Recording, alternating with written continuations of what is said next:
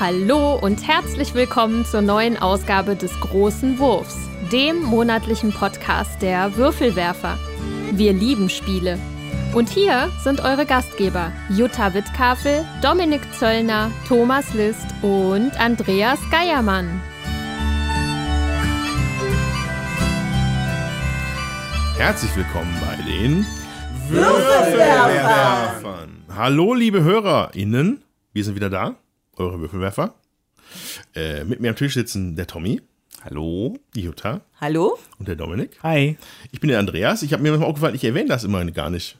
Also ich nehme das immer so als gegeben hin, aber ich sollte das vielleicht auch erwähnen.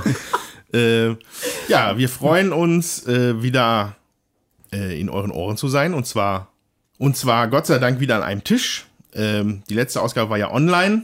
Die war ein bisschen mit der heißen Nadel gestrickt. Ähm, hoffen wir mal, dass es die letzte Ausgabe in diesem Format war und dass wir in Zukunft jetzt wieder immer am Tisch sitzen können, weil uns das einfach viel besser gefällt.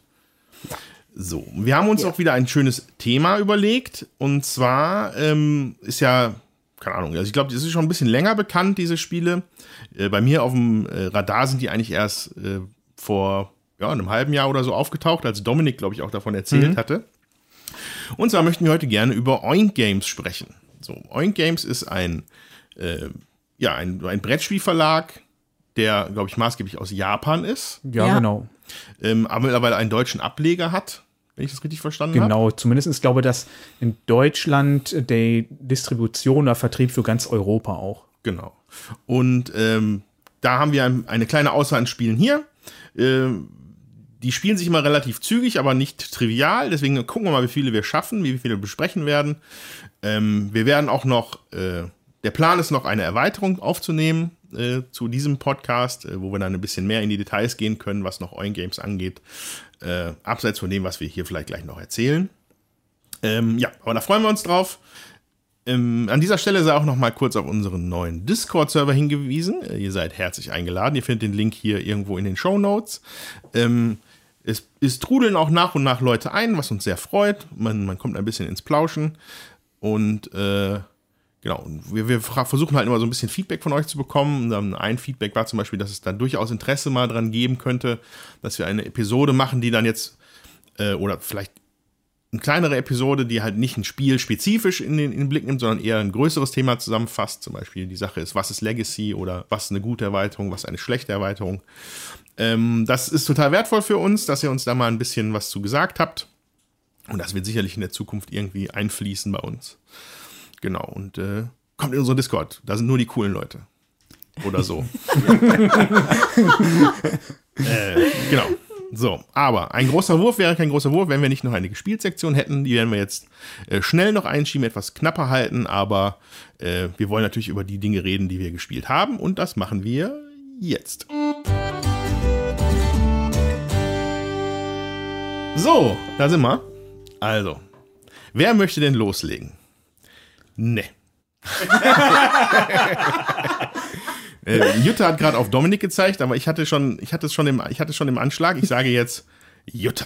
Ja. Was dann hast du denn gespielt? Ich wieder anfangen. Ich habe gespielt gestern Abend äh, Furnace zum ersten Mal. Das ist von, jetzt brauche ich deine Hilfe, haben wir, Andreas. schon, haben wir schon aufgeschlagen von dem Designer Ivan Laschin. und aus dem Hobby World Verlag. Ich glaube für zwei bis Äh, vier Spieler. Alter von. 12 plus.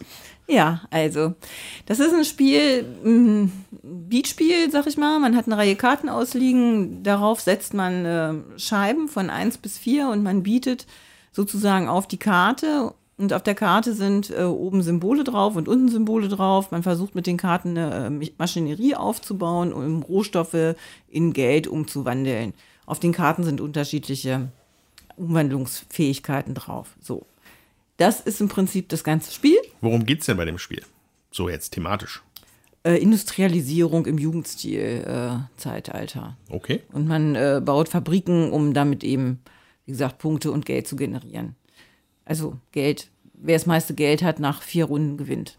Okay.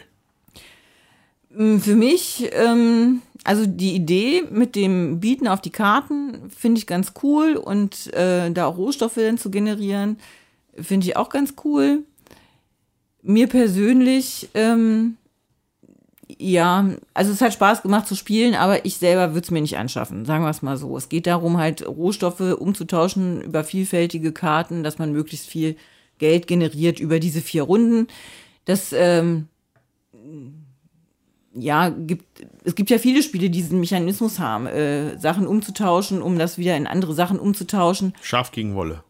Dafür brauche ich das jetzt nicht so. Also ich würde das mitspielen, aber ich muss das jetzt nicht feiern oder hypen. So, das ist ein kleines Spiel, kleine Schachtel. Ich weiß nicht, was es kostet, kann ich gar nicht sagen. Äh, wer jetzt noch nicht so viele Spiele in der Art hat ähm, und wem das eben auch Spaß macht, dann ist das sicher was, was man spielen kann. Ich spiele lieber andere Sachen. Ich hatte mich äh, das Spiel letztes Jahr vor der äh, Spielemesse angeschaut Ja. und da hatte ich den Eindruck, dass dieser Beat-Mechanismus eigentlich das Dominante in dem Spiel ist und das das Interessante ist und gar nicht dieser Ja. Tauschen. Und wenn ich das richtig in Erinnerung habe, kam es auch darauf an, in welcher Reihenfolge man Sachen bekommt, weil das dann Einfluss Ja. darauf hat, wie ich das tausche. Das hört sich für mich richtig. eigentlich relativ interessant an, weil das eigentlich so ein relativ kleines Spiel ist, aber einen interessanten Twist durch das Beat mit dabei hat. Ja, das ist richtig. Aber letztendlich geht es darum zu gucken, äh, welche Karte oder nehme ich zuerst. Ja, damit ich, also die, man muss die nach der Reihe abhandeln und alle Aktionen, die auf der Karte sind, nacheinander abhandeln. Deswegen musst du dann sitze vor deiner Kartenauslage und überlegst, okay, wo fange ich an, damit ich möglichst viele Punkte daraus äh, mache, weil ich die ganze Karte äh, auf einmal abhandeln muss, sage ich jetzt mal so. Man kann die auch drehen, dann hat man hat die Karte zwei Effekte. Wenn man die Karte nimmt und man hat nicht das meiste geboten, da ist oben auf der Karte auch noch was, was man machen kann äh, oder wo man Einkommen generiert. Von daher ist das schon interessant. Aber für mich war das, was dafür hinten rauskommt, sag ich mal, ähm, nicht so, dass ich sagen muss, ich brauche das Spiel unbedingt. So. Also ich sage ja, es ist nicht uninteressant, es ist auch interessant mit dem Beat-Mechanismus, aber es ist jetzt nicht so das, wo ich das Gefühl habe, ja, ich mag ja gerne so komplexe äh, Sachen, die dann auch, wo die Mechaniken ineinander greifen und da geht's wirklich darum, ziemlich schnell äh, zu gucken, welche Karte brauche ich und wie handle ich das am besten ab, um möglichst viele Punkte zu generieren. War das Bieten nicht auch damit gekoppelt, was ich dann an Rohstoffen bekomme? Ja. Das war doch, wenn ich nicht die Karte bekomme, weil ich zu wenig geboten habe, bekomme ich aber das, was ich geboten habe an Rohstoffen von der Karte oder irgendwie sowas. Ja, oder? was oben drauf ist, so eine Ja. Zeile, das Okay. kriegt man dann. Mhm. Wie gesagt, es ist ein kleines, feines Spiel, wenn man das mag, dass man äh, strategisch Sachen einsammelt und die tauscht, um möglichst viele Punkte zu generieren, dann ist das ja auch gut. So, also ähm, man spielt eine halbe Stunde oder dreiviertel Stunde und dafür hat es auch genug Spieltiefe. Nur mich selber hat es halt nicht. Ähm, also ich brauch, ich weiß, dass das bei uns nicht ins Haus braucht. So Mit wie vielen habt ihr das gespielt? Äh, zu zweit und dann spielt man so ein Dummy mit, da würfelt man für den und dann geht der auf, wird dann weitergesetzt auf eine Karte. Wie gut hat das funktioniert? Das hat gut funktioniert. Okay. Ja, also ich habe mir nur so Bilderchen hier angeguckt in der Zeit für das zum Spiel Furnace. Da, da, die sind wie so kleine, also die Türmchen, die die da bauen, haben verschiedene Farben auf den Karten. Aber das sind einfach nur die, ist das das Spielergeld quasi in verschiedenen Farben oder? Also die, eine Karte, da ist ein, ein großer gelber Chip und dann ist darauf ein roter Chip, darauf ist ein Das holzfarbener und darüber ist nochmal ein kleiner Das einzelner sind weißer. die Beat, äh, Beat-Mechanismen. Wobei ich sagen muss, ich hab, wir haben das auch ohne Erweiterung gespielt. Also wir haben jetzt nur diese Grundsachen gespielt und dieser Holzchip, weiß ich nicht. Ähm, also holzfarbene Chip, äh, da gibt's noch so ein paar Karten, die dann äh, äh, ja so Spielerfähigkeiten, die du halt hast. Das haben wir halt jetzt nicht gemacht. Ähm, ja, nee, das sind die Beat-Chips, mit denen du auf deine Karte bietest. Die sind so richtig groß. Okay. Ja, also müsste man vielleicht mal gespielt haben. Sieht grafisch, ja, passabel aus. Ich weiß nicht, ob mich die Icons da nicht so ein bisschen erschlagen, wenn ich das mir jetzt so ein bisschen angucke, aber naja. Wer viel tauscht, muss auch viel lesen. so. Gut. Äh, so viel äh, dann zu Furnace. Wer möchte als nächster? Ich gucke den Tommy mal an. Dann kann ich berichten über Kings Dilemma. Aha. Ähm, das haben wir jetzt über einen sehr langen Zeitraum dienstags gespielt, also Ja. Jutta, Steffen, Lisa und ich. Ähm, ja, langer Zeitraum. Das waren leider sehr lange Pausen dazwischen, auch Corona-bedingt größtenteils. Ja. Ähm, und wir sind letzten Dienstag fertig geworden. Ja. Ja. Ähm, es ist natürlich, also ich, ich will da jetzt überhaupt nicht spoilern oder so. Das wäre ja Ähm, verheerend bei einem Spiel, was ja maßgeblich über seine Story angeblich funktioniert. Ja? Ja. Ge- Genau, genau. Aber man kann vielleicht jetzt noch mal kurz sagen, ähm, im, das Grundprinzip ist, jeder hat äh, spielt ein Haus sozusagen. Ähm, ich habe schon gehört, dass das alles so ein bisschen an hier, wie heißt das? Äh, King Ga- of- Game of Thrones ähm, er, Erinnert. erinnert. Ich kenne es ja leider nicht, deshalb kann ich das jetzt sehr, selbst Der nicht. feine Herr kennt Game of Thrones nicht. Wie willst du das denn jetzt erzählen? Immerhin kenne ich jetzt Tom Holland. Aber Inside Baseball hier. Ey. Ja. Auf jeden Fall, ähm, ja, jeder übernimmt die Rolle eines Hauses und man sitzt im Rat des Königs und dann gibt es immer eine, ein Dilemma, eine Karte, wo man eine Entscheidung treffen muss. Alles storymäßig schön verpackt und dann wird halt abgestimmt. Ne, jedes Haus, man berät, man kann auch versuchen, durch Geld äh, ein anderes Haus davon zu überzeugen, ähm, seiner Linie zuzustimmen oder seiner, seine Meinung anzunehmen. Anzupassen und mit Ah, abzustimmen. Ja, ja, danke. ähm, auf jeden Fall spielt man sich halt so durch das Spiel. Es kommen immer neue Story Packs rein durch Entscheidungen, die man getroffen hat. Und ähm, ja, jetzt sind wir am Ende durch gewesen. Das war, also ich, ich fand sehr interessant, denn wir hatten tatsächlich keine einzige Karte mehr am Schluss in unserem Dilemma-Stapel. Ja. Also die letzte Karte, die wir sozusagen aufgedeckt haben von diesem Story-Stapel, der sich immer verändert. Die allerletzte Karte, die war auch tatsächlich die Karte, die das Ende des Spiels ausgelöst hat. Ja. Ähm, ich glaube, das muss definitiv nicht so sein. Das war Ja. reiner Zufall, dass das so kam. Ja. darum, also geht es um so Siegespunkte mäßig, dass irgendeiner was es überschritten geht- hat oder was? Nee, es Oder? ist so, dass äh, immer wenn eine Storyline endet, klebt man einen Aufkleber auf, einen größeren, äh, der zu der Storyline halt noch ein bisschen was erzählt. Hm. Und äh, die, unsere letzte Karte war dann halt auch mit dem letzten Aufkleber. Ja, genau. So, und es kann natürlich sein, dass du die schon vorher hast im Stapel. Okay. Und dein Stapel ist noch nicht zu Ende. Ja, und dann haben wir jetzt am Dienstag das Endspiel noch durchgezogen. Endauswertung, ja, mit Abstimmung noch mal ein paar Sachen mussten noch besprochen werden, genau. Ja, genau. Also ich, ich glaube, es heißt tatsächlich Endspiel Endspiel, in, okay. der, in der Regel, ja. Und ähm, ich fand das sehr interessant. Ich werde jetzt nichts dazu sagen, aber mir hat es grundsätzlich halt gut gefallen. Es hat bei uns jetzt, sage ich mal, ähm, ich, ich, ich sage jetzt einfach mal, in der Rangliste der Spieler hat es bei uns letztendlich jetzt nichts verändert. Die ist äh, bestehen geblieben. Ähm, aber ich fand's, ich Wer hat fand's denn in- gewonnen? Jutta. Oh, Haus Jutta. Von und zu Jutta. Ich hatte, mein Name war Haus Lydia. Okay. Ja. Ähm, ich fand das Spiel insgesamt äh, wirklich cool. Hat mir sehr viel Spaß gemacht. Ja. Ähm, was vielleicht, was, was ich vielleicht noch mal sagen kann, so ein ganz kleiner Knackpunkt ist irgendwie, ich finde, man kann das Spiel halt eher mechanisch angehen, ne, in Richtung, wie gewinne ich am besten, wie hole ich die meisten Punkte raus. Und man kann es halt eher rollenspielerisch an, angehen. Und ich finde, das ging nicht immer zwingend äh, Hand in Hand.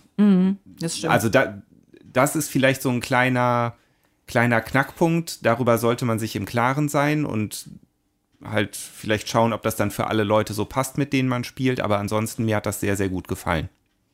Ihr habt das ja jetzt zu viert gespielt und da hatte ich Ja. öfters gehört, dass das bei den Abstimmungen eventuell doof sein kann, weil es ja schnell zu Unentschieden kommt und dann wohl immer derjenige dann entscheidet, der das quasi vorgestellt hat oder so und deshalb das eher zu fünft empfohlen würde. Wie war das jetzt bei euch? Nee, es ist so, wenn unentschieden ist, dann ähm, gibt es einen Menschen, der hat einen Hammer.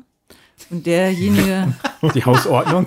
nein, also wie so ein Richterhammer. Und der entscheidet dann halt, welche, welche Seite gewonnen hat. So, und das ist ja auch okay. Wie oft hattest du den Hammer? Ich nie. Seine Frau hatte immer so, den Hammer. okay. Die Lisa. Wie teuer war's? Äh, das Spiel? Nee, der Sieg. Für mich gar nicht so teuer. Ich bin immer ziemlich leise. Ich habe meine Meinung gehabt und habe abgestimmt. Ja, also man kann vielleicht noch, noch mal kurz sagen, also bei den Abstimmungen, das verläuft so, es gibt sozusagen, also es gibt einen Anführer ich kann jetzt auch mal sagen, das ist kein großer Spoiler, weil das äh, sieht man von Anfang an bei dem Spiel. Es gibt äh, zwei ja, Punktesysteme sozusagen, wo man Punkte sammelt. Das ist einmal Ansehen und Ambition und der Spieler mit dem höchsten Ansehen beginnt die Runde immer als Anführer Ja. und der mit dem niedrigsten Ansehen als Moderator. Der hat den Hammer. Der Anführer beginnt quasi die Abstimmung, ne? also der legt als erstes seine Macht in die Waagschale, man ähm, ja, stimmt halt mit Machtpunkten ab, man kann auch passen. Wenn man passt, ist man allerdings aus der Abstimmung raus, bekommt aber gegebenenfalls andere Vorteile. Und äh, ansonsten stimmt man halt mit Ja oder Nein. Und die Abstimmung geht halt immer einmal rum bis zum äh, letzten Spieler vor dem Anführer.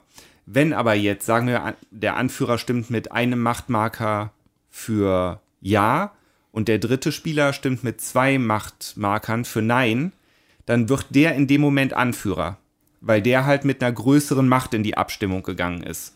Okay. Ähm, dadurch läuft die Abstimmung natürlich wieder länger, ne, weil sie ja dann bis zum Spieler vor dem Anführer läuft. Also, Also ab ist der da erste, dann noch zweite, einmal der dritte rum. Spieler nochmal dran. Ne, und so die, eine Abstimmung kann halt lange dauern, weil es kann halt immer passieren, dass der Anführer hin und her geht im Laufe einer Abstimmung, weil immer der, der die meiste Macht in die Waagschale äh, wirft, in dem Moment Anführer wird.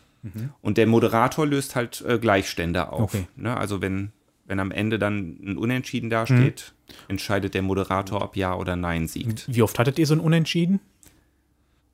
Eigentlich, also gefühlt gar nicht so oft. Mhm, Ich, ich kann es jetzt nicht sagen, aber meistens hatten wir eigentlich einen klaren Sieger. Ne? Ja, also vielleicht in.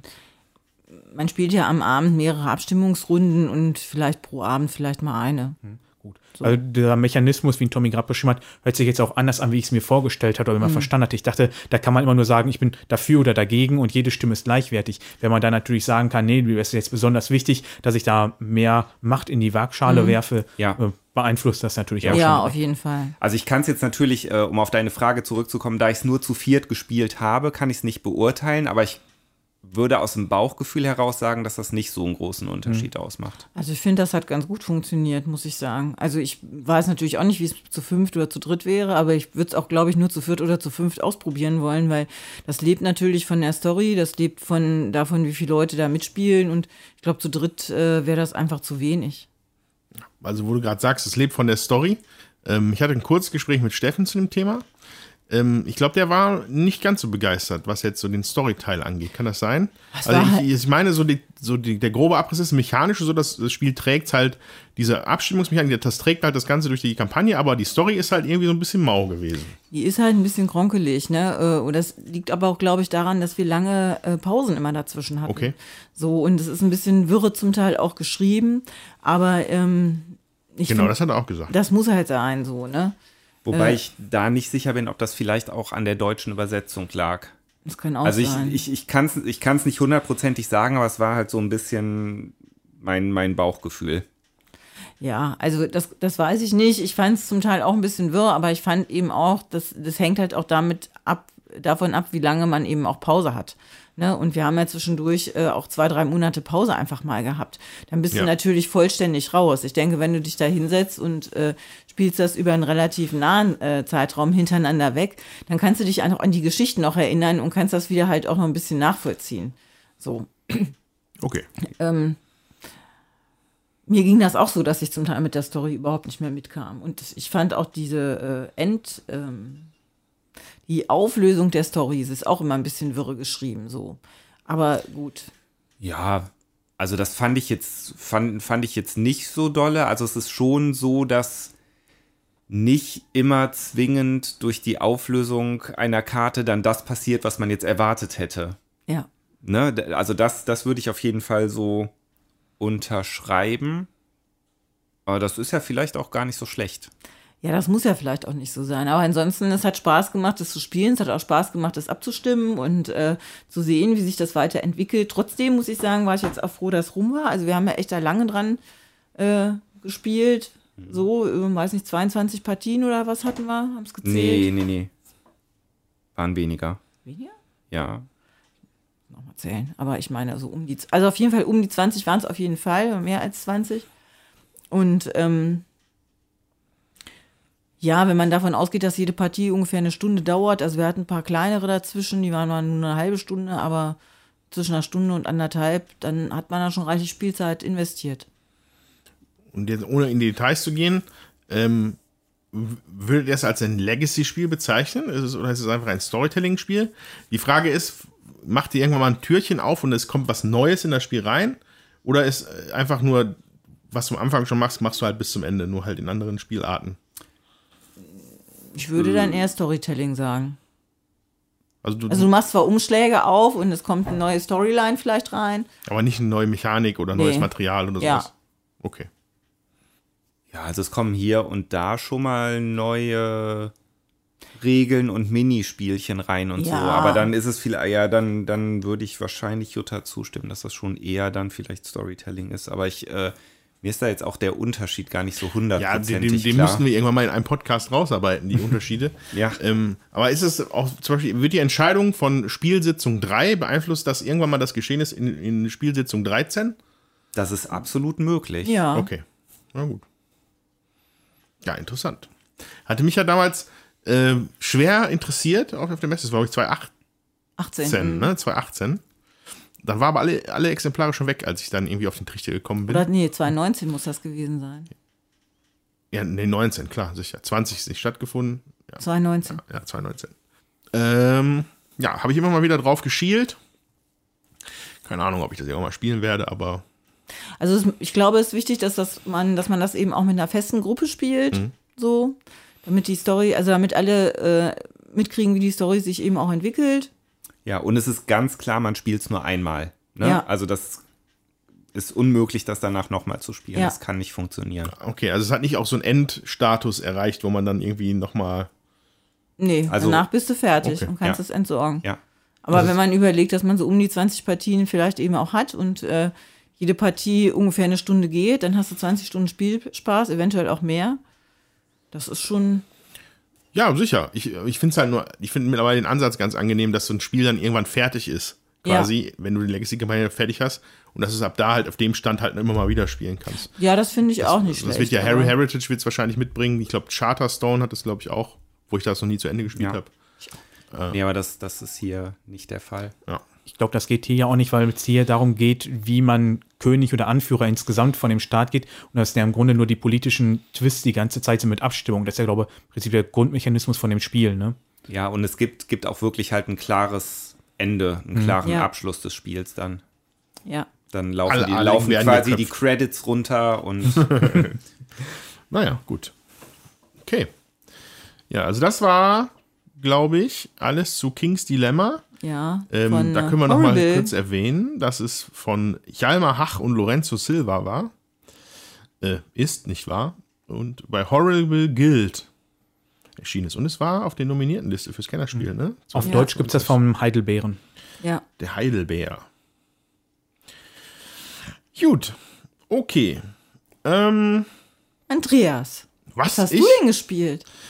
So, also, okay, dann erzähle ich ein bisschen was von Spirit Island. Ähm, habt ihr vielleicht schon mal von gehört? Ähm, hing, man hing mir damit jetzt schon eine ganze Weile. Ja, die hat jetzt was gesagt im Ohr, das ist so ist es nicht, aber wir hatten schon vor einer ganzen Weile ausgemacht, das mal zu spielen und haben es aber nicht gemacht. Ähm, jetzt kam es dazu. Ähm, ja, und äh, was kann man zu Spirit Island sagen? Also, Spirit Island ist ein relativ schwergewichtiges Koop-Spiel wo äh, die Spieler in die Rolle von Naturgeistern schlüpfen.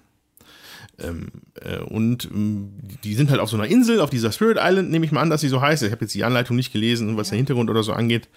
Ähm, und diese Insel wird halt, äh, ja, also wird entdeckt oder kolonisiert von, von, von, aus, von, von außen. Also da sind halt Leute, die halt da landen und Städte bauen wollen und Siedlungen bauen wollen und am liebsten alles verwüsten wollen, weil sie die Ressourcen da rausholen wollen oder so. Und als guter Naturgeist möchte man das in dem Fall verhindern. Und äh, das stellt sich allerdings natürlich nicht ganz einfach dar. Ähm, ich werde jetzt hier mechanisch nicht alles aufdröseln können, weil ich es, glaube ich, zum Teil auch schon wieder vergessen habe. Und es ist mechanisch dicht. Ähm, es ist aber nicht super kompliziert. Das finde ich jetzt nicht. Aber ist, man muss schon, muss schon sehr genau hingucken, wie man spielt. Ähm, ein wichtiger Bestandteil ist, dass jeder Spieler der einen dieser Geister übernimmt, ähm, die sind sehr asymmetrisch in ihren Fähigkeiten. Das kann man nicht anders sagen. Also in der Partie, die wir gespielt haben, zu dritt, hatte ich den äh, sonnendurchfluteten Fluss, glaube ich, hieß der, der Geist oder so, den ich genommen habe. Dann gab es sowas wie so eine Art von Phönix, so ein Feuerblitzphönix. Und äh, der dritte war der, äh, wie so ein, fast schon wie so ein Dämon, der Furcht gesät hat. Also sehr unterschiedlich. Und alle haben an verschiedene Sachen angesetzt, die, die dieses Spiel hat.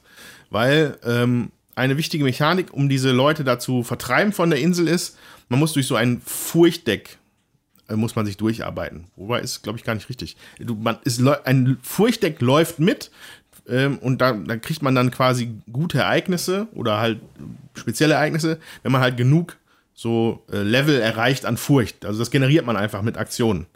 Ich jetzt nicht, weil als Wassergeist habe das nicht viel gemacht, aber wenn man zum Beispiel eine Stadt abreißt, würde man das, glaube ich, zwei Furchtpunkte geben. Während dieser Furcht, Furcht-Inselgeist das halt irgendwie mit den Karten selber gemacht hat. Ähm, das Spiel ist darüber hinaus ein Deckbilder. Ähm, jeder Spieler hat ein eigenes Handdeck, ich glaube von fünf Karten.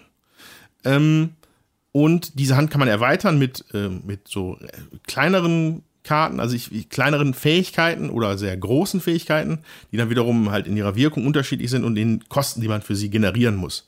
Die Karten muss man nämlich bezahlen mit, äh, mit, äh, mit einer Währung, die man äh, ein, eintreibt, jede Runde mit seinem Geist. Ähm, und das, die, die liest sich ab an einer Leiste, die auf dem eigenen Spielertableau ist. So, die ist erst belegt und die ist auch bei allen Geistern unterschiedlich. Bei mir war es zum Beispiel, ich habe, glaube ich, ein, ich glaube, es ist einfach nur Energie. Eine Energie pro Runde produziere ich und ich durfte eine Karte spielen. Das ist der Anfang von der Leiste. So, und wenn du dann, kannst dann in der Zeit diese Marker runternehmen und auf dem Spielfeld platzieren, das ist die Insel. Und dann hast du Präsenz in diesen Bereichen der Insel und kannst von dort aus dann deine Karten benutzen. Also wenn du hast, mhm. du hast zum Beispiel eine Karte auf der Hand, ein Feld weiter, mach einen, mach einen äh, Kolonisten kaputt. So, mhm. dann musst du erstmal, ein, musst halt die Präsenz musst du halt erst platziert kriegen. Das ist so Area Control artig. Ähm, und gleichzeitig mit dem Setzen dieser Präsenz wird auch deine Leiste mehr befreit und du wirst halt stärker, stärker und du kannst mehr Karten gleichzeitig in einer Runde spielen. Mhm. Die sind dann wiederum in schnelle Effekte und in langsame Effekte eingeteilt. Also man ahnt schon, es wird sehr, sehr komplex da. Ja, ja. Und ähm, deswegen gehen wir vielleicht eher aufs Spielgefühl so. Und ähm, ja, ich, ich mache jetzt, ich werde jetzt hier so einen Klassiker bringen vom Podcast. Ich spiele ja nicht so gerne Koop-Spiele. also zumindest in letzter Zeit. Ähm, Jutta ist ja, hat, war ja schon ganz lange auf dem, auf dem auf dem Pfad des äh, Koop nicht so mögens. Ich muss sagen, mittlerweile ist mir das auch immer mehr zuwider, tatsächlich. Ich habe wenig Lust auf Koop-Spiele. Ich mag lieber, äh, kompetitive Spiele, wo man halt eigene Entscheidungen trifft, sich an miteinander messen kann, anstatt dass man halt stundenlang halt immer belabert, wie der nächste Zug ist. Ich mag das einfach nicht mehr. Das ist, mag, ist unterschiedlich für die Leute. Ähm, und ich hatte erst befürchtet, Spirit Island wird da ganz schrecklich. Mhm. War es dann aber nicht. Ja, ähm, wie kommt das? Wie was? Ich glaube, es kommt durch die Asymmetrie in den Fähigkeiten, weil mir kann im Endeffekt nicht einer, mir kann keiner sagen, was ich zu tun habe, weil sie nicht wissen, was ich kann mit meiner Hand. Ich müsste es halt komplett meine Hand irgendwie erklären. Mhm. Ähm, stattdessen kann man, schmiedet man die Pläne doch besser gemeinsam. So. Mhm. Und das hat sich dann zum Beispiel, ein guter Zug war dann zum Beispiel der, mein, mein Wassergeist, der konnte wenig angreifen, wenig irgendwas zerstören, wenig Furcht machen, aber der kann andere Einheiten verschieben. Mhm. Das heißt, du kannst sie rausspülen aus den, aus den Feldern. Ja. Und dann spülst du sie in die Richtung von dem, von dem Blitzphönix-Geist, der dann da halt die, die dicke Angriffskarte draufwerfen kann. Mhm. Während der Furchtmensch noch irgendwo anders was anstellt, damit das Deck durchläuft und halt andere Effekte eintreten, also globalere Effekte. Mhm. Und so hatte jeder gefühlt seinen eigenen Anteil an dem Spielgeschehen, was mir sehr wichtig ist. Ja. Und was dann auch ganz gut, also da sehe ich Potenzial in dem Spiel. Also es gibt halt endlos viele Geister schon in der Basisversion. Ähm, ähm, wir hatten noch, glaube ich, eine Erweiterung dabei, wobei wir nur mit Basisgeistern gespielt haben, aber die Erweiterung ist, glaube ich, Wurzel und Klaue oder sowas. Äh, Tatze und. Tatze äh, und Wurzel oder irgendwas sowas. Ja. Ähm, da, da sind halt auch nochmal zusätzliche Karten drin, die nochmal das Spiel ein bisschen auflockern. Ähm, der Ben meint, das wäre auch besser mit dieser Erweiterung, weil ohne die Erweiterung ist es sehr, sehr berechenbar. Okay. Das Spiel. Was dann schon wieder äh, Negativpunkt für mich ist. Ne? Ja. Also da, nach 20 Minuten am Spieltisch fiel da irgendwann ein Satz, ja, das müssten wir doch jetzt eigentlich ausrechnen können. Und da habe ich mir gedacht, da hast du ja schon gar keinen Bock drauf. Ja. Äh, Das will ich, das ist kein Spielgefühl, was ich möchte. Aber das war dann nicht so schlimm, wie ich das befürchtet hatte bei Spirit Island. Ich hatte dann noch eine gute Zeit, kann man nicht anders sagen. Also das finde ich ja immer wichtig bei so einem Spiel, ähm, was kooperativ ist, dass man das Gefühl hat, man kann eben seine eigenen Entscheidungen treffen. Selbst wenn man zu irgendwas hilft, dass man das Gefühl hat, äh, man hat nicht einen am Tisch sitzen, der sagt so, jetzt musst du dieses und jenes machen. Und das hast du ja gesagt, das geht. Also ich finde, dann ist das, der Steffen spielt ja auch gerne kooperativ, das wäre für mich dann eben auch ausprobierenswert. So, der möchte das hier auch gerne nochmal auf den Tisch bringen. Also wir haben es noch gar nicht. Äh, aber das wäre was, was ihn eben auch interessiert. Und das finde ich eben auch wichtig, dass das bei so einem kooperativen Spiel ist, weil alles andere finde ich, also mindert meinen Spielspaß auch, muss ich sagen. Also, Genau, also, äh, ja, an dieser Stelle würde ich es auch einfach kappen. Äh, Spirit Island äh, von, Moment, äh, R. Erik Reuss. Äh, ja, in, bei Deutschland erschienen, in Deutschland erschienen bei Pegasus. Pegasus, ne? Ja, genau. Für wie viele Leute? Ähm, ein bis vier in der Standardversion. Ich glaube, mit der ersten Erweiterung kannst du sogar bis zu sechs spielen oder mit einer späteren Erweiterung. Ähm, ja, also Solo hat der Ben das auch viel gespielt, das gefällt ihm ganz gut. Okay. Also das Also kommt bei den Solo-Spielern auch sehr gut an. Ja. Bei der äh, Solo-Gilde auf Boardgame Geek ist es bei der jährlich, jährlichen Wahl momentan auf Platz 1. War der Christian auch dabei? Ja. Der spielt ja auch gern kooperativ. Ja. Wie hat Ihnen das denn gefallen? Ja, der fand super. Okay. Von ihm kam der Satz, das müssen wir doch jetzt ausrechnen können. Der geht darin auf in so Sachen. Wenn Ja. er so eine Situation Ja. sieht, dann liebte Christian die Sache so irgendwie so durchzuanalysieren, wo, wo ich keinen Spaß dran habe. Und Ja. äh, deswegen, Ben ist auch so, die beiden haben da immer eine gute Zeit. Ich spiele das dann auch gerne mit denen. Haben die dann viel Andor gespielt? Mit was? Andor? Andor? Ich glaube, das haben die noch nie gespielt. Das empfehle ihnen dann mal. Das müsste dann genau das sein, weil da kannst du komplett durchrechnen, was Ja, du wie machen schlimm. musst. Ja, ein grausames Spiel. ähm, ich, ich, sehe, ich, sehe ich da richtig bis 120 Minuten? Äh, Playing Time 120 Minuten, ja, es ist auch wirklich, es ist ein Klopper. Also es hat ein Weight-Rating von 4,04 bei Board Game Geek. Ja. Das muss, muss man schon Ja. dazu sagen für ein Koop-Spiel. Ähm, deswegen bin ich auch ein bisschen ins, Schli in, ins Schlingern gekommen bei der Beschreibung der Mechanik und habe es dann auch abgebrochen hier gerade. Ähm, da ist sehr, sehr viel drin in dem Spiel. Ähm, es gibt, auf der Insel sind eingeborene Ureinwohner, die du beeinflussen kannst, dass sie dann halt irgendwie auch in die Gebiete gehen und dann kämpfen die mit und es ist sehr, sehr viel. Ja, ja. Aber ähm, ähm, 120 Minuten, ja. Wir sind da, glaube ich, relativ entspannt durchgekommen nachher. Also ich glaube, es war so, so eine Kombination von zwei, drei Sachen und zwei, drei guten Aktionen von uns. Und dann war der Drops auch gelutscht. Dann haben wir die Partie gewonnen. Ähm, aber es hatte, te- also es hat aber auch die, die, die, das Potenzial halt, glaube ich, zu sehr, dass die Situation komplett eskaliert, dass du da nicht mehr klarkommst mit dem, was da alles an Land kommt und da gebaut wird. Äh, ja, es ist auf Und- jeden Fall eine Herausforderung. Steigert sich die Story sozusagen äh, von Partie zu Partie oder spielst du immer das Gleiche? Ähm, also wenn ich das richtig verstanden habe, spielt man eine Art Kampagne. Okay. Kann man keine Art Kampagne spielen, wo dann auch unterschiedliche Setups sind auf dem, auf dem Spiel. Ähm, aber das kann ich nicht genau sagen. Ähm, Wir haben, glaube ich, wirklich nur so die Basic-Version mit den zusätzlichen Karten aus der Erweiterung und mit Basic-Geistern gespielt. Und das, ja, das ging dann eigentlich ganz gut. Ja. Genau. So viel zu Spirit Island. Guck mal, hier, Rank, Rank 9 overall bei Board Game Geek. Und Strategiespiel auf Platz 10. Tja, auch Boardgame Geek kann sich irren. Nein, äh, ich kenne es ja nicht. Das war jetzt einfach nur wegen dem Kooperativ. Das war nur flapsig gemeint. Ja. Ich, Also ich habe- schon, ich kann hier demnächst kooperativ alleine spielen. machen ja sehr viele von daher. Also es soll wirklich ein sehr gutes Spiel sein. Da hört man viel Positives drüber. Und dann gibt es halt Leute, die interessiert es halt einfach nicht, weil es kooperativ ist. Und da äh, zähle ich dann halt einfach zu. Also ich glaube, ich glaube, dass der Solo-Modus halt, der ist halt so gut angesehen, glaube ich, weil der recht gut ausgestattet ist. Also du, kämpf, du spielst dann gegen eine Art, glaube ich, eine Art Königreich. Es gibt durch das Königreich Sachsen, das Königreich England und dann legst du halt das Tableau dahin und das ist dann für also eine unterschiedliche KI sozusagen. Die spielen unterschiedlich auf der Insel. Und äh, ich glaube, da ist dann auch für den Solospieler viel dabei. Jo. Genau. Dann bleibt jetzt noch der Dominik. Ja, mh, ich möchte eigentlich überhaupt gar nicht über ein Spiel reden, sondern eher über einen ganzen Spielekomplex. Und zwar war ich vor ein paar Wochen bei Matthias Kramer zum Besuch. Grüße. und habe einen Prototypen gespielt bei ihm. Da hatte er bei Twitter einfach zu aufgerufen und das heißt uh, The Promised Land, zumindest zu, dem Zeitpunkt. Also alles, was ich jetzt erzähle, betrifft Prototypenstatus. Das kann sich natürlich dementsprechend ändern. Und zwar spielt, ist das ein sogenanntes Card-Driven Game. Das heißt, es spielt in einem geschichtlichen Kontext, in diesem Falle nach der Staatsgründung Israels bis äh, zu den Friedensverträgen äh, 30 Jahre später. Und der eine spielt Israel und der andere Ägypten. Und jeder hat einfach einen Kartenstapel, da gibt es entweder eine Zahl drauf, und dann kann ich die Karte nutzen, um mit dieser Zahl einfach nur eine Aktion auszuführen. Oder ich spiele das Event da drauf, was im Regelfall ein geschichtliches Ereignis war, was so stattgefunden hat. Hm, und da kann ich dann halt überlegen, wie ich da vorgehe.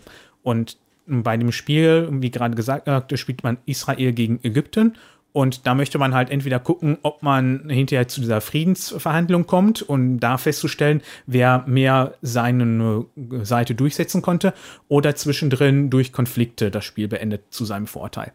Und das Ganze hat mir so gut gefallen, dass ich jetzt mich viel mehr mit diesem Genre auseinandergesetzt habe. Ich hatte ja schon mal von dem 13 Tage erzählt. Das funktioniert im Grunde genauso. Das habe ich dann nochmal gespielt. Von den gleichen Autoren habe ich mir dann noch ein, ein kleinere, noch kleineres, kleines Spiel geholt und zwar Eiserner Vorhang. Da spielt man dann halt auch wieder zu der Zeit des Kalten Krieges. Ähm, momentan ja leider mit einem komischen Hintergedanken. Und dann habe ich mir jetzt noch eins neu geholt, das heißt Labyrinth äh, The War on Terror.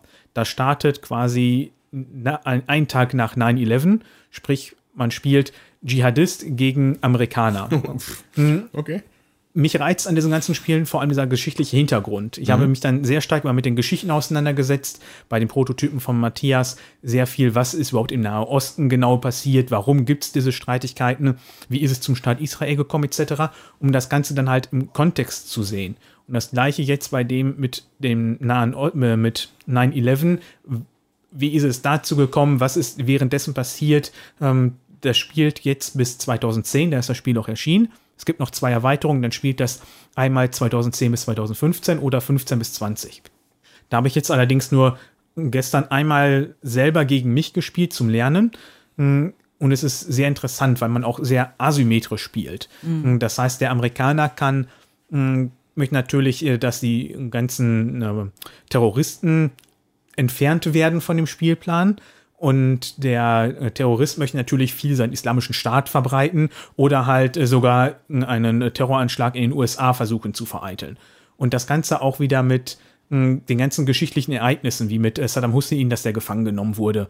Hm, und das Ganze, das finde ich momentan sehr reizvoll, hm, diese ganzen geschichtlichen Aspekte mit da zu sehen. Vor allem, weil das jetzt auch was ist, was ich selbst mitbekommen habe. Mhm. Und die Art und Weise, wie das gespielt wird, ist eigentlich sehr komplex. Allerdings gleichzeitig, wenn man sich mit der Geschichte auseinandersetzen möchte, natürlich sehr interessant, nochmal das nachzuerleben und so festzustellen, wie denn reagiert wurde damals und warum. Und auch gerade in der aktuellen Situation verleiht einen das wäre noch ein bisschen Einblick zu verstehen, warum gerade der Konflikt in der Ukraine so wieder aufploppt, weil ähm, ich bin da jetzt recht weit, ähm, also ich habe einen Geschichtspodcast äh, empfohlen bekommen von Deutschlandfunk Nova. Der ist einfach Deutschlandfunk Nova History. Und da höre ich momentan sehr viele Podcasts davon, mm, um da ein bisschen Einblick äh, zu bekommen, wieso die ganzen politischen Entscheidungen so getroffen wurden. Und das gibt mir momentan irgendwie einen, einen sehr großen Einblick in diese ganze Genre und Politikgeschehen und reizt mich momentan sehr im Gegensatz zu den ganzen Eurogames, die ich sonst so gespielt habe. Hast du denn auch schon Watergate von Andrea, äh, Matthias Kramer gespielt? Ja, ja das habe ich auch zu Hause. Und wie gefällt dir das? Das gefällt mir auch sehr gut. Da geht es ja um die Watergate-Affäre von äh, Nixon. Ähm, sprich, der hatte ja, wenn ich es jetzt richtig Erinnerung habe, ähm, irgendwelche Leute versucht, was anzuhängen oder sowas. Ja, ja, genau. Ja. Und da spielt halt einer entweder Nixon oder die Reporter. Und die Reporter wollen ihm halt diese ganzen Sachen anhängen und ihn dementsprechend dann halt vorzeitig aus dem Amt bekommen. Und Nixon möchte natürlich versuchen, äh, alles zu vertuschen die, und an der Macht zu bleiben. Die wollen das nicht anhängen, die wollen das aufdecken. Ja, oder aufdecken, ja, beweisen. So. genau. Ja, also grundsätzlich ähm, bist du natürlich bei Matthias da gut aufgehoben mit diesem Thema. Mhm. Ähm, das äh, interessiert ihn schon eine ganze Weile und ich glaube, er möchte auch in Zukunft sich da viel mit beschäftigen, mit dieser Art von Spiel. Mhm. Ähm, ich finde das auch größtenteils interessant. Also ich habe, also das beste Beispiel war für mich immer hier Twilight Struggle damals, als das war das erste, was ich in der Richtung hier gespielt habe. Ich habe nur mal eine Runde Churchill gespielt mit Tommy und mit Steffen. Ähm, ich bin aber so ein bisschen, also ich bin über eine Sache, die du gerade gesagt hast, so ein bisschen gestolpert. Und zwar, dass, dass du die, die, das, das Gefühl hast, dass du jetzt so tiefe Einsicht in dieses, in die Realität der Sache hast durch diese Spiele. Und das weiß ich nicht, ob das, ob die Spiele dem immer gerecht werden können. Das kann ich natürlich nicht sagen. Dafür kenne ich äh, zu wenig. Ähm, gerade auch jetzt, ich, dieses Dschihad-Spiel da, da musste ich gerade erstmal so, wow, das war, Ja, es sind keine Themen, die man einfach so einfach mal daher nimmt. Ja. Es ist halt kompliziert, aber man muss auch diesen Spielen anrechnen.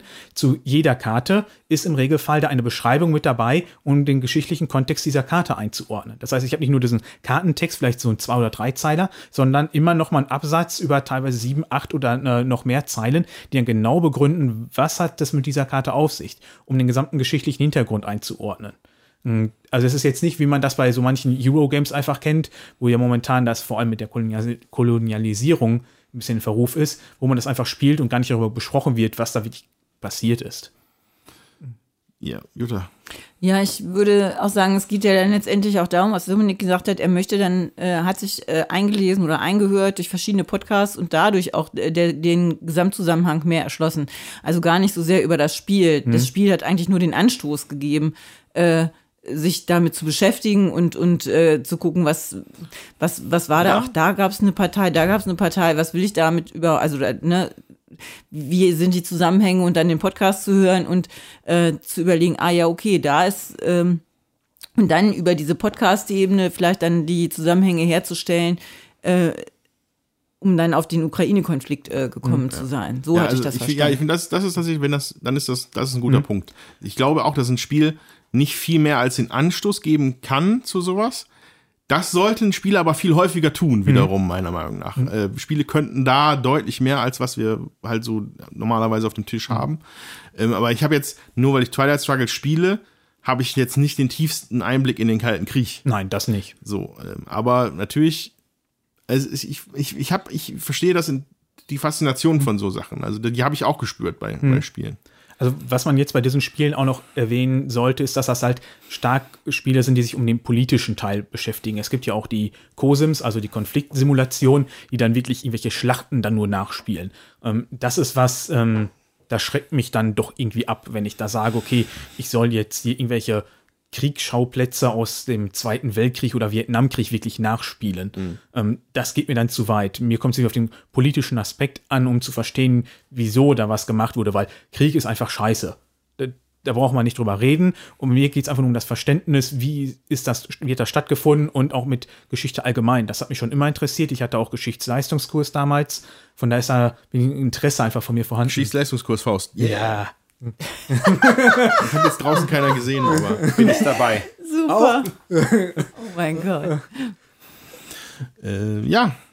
Ähm, Also es ist halt was ganz anderes. Es ist ein, ich glaube, da kann man eintauchen und komplett dran versenken. Da ist ja, ich glaube, GMT ist, glaube ich, so der bekannteste von diesen Ja. äh, Spieleverlagen. Äh, und die machen halt auch, ähm, ja, ich weiß nicht, wie viele die im Angebot haben, auf jeden Fall unbegrenzt, habe ich den Eindruck, wo ich da reingeschaut habe. Also wir haben hier noch Versailles und äh, wir hatten ja auch schon äh, mal was besprochen mit so einer äh, Schlacht um Tripoli.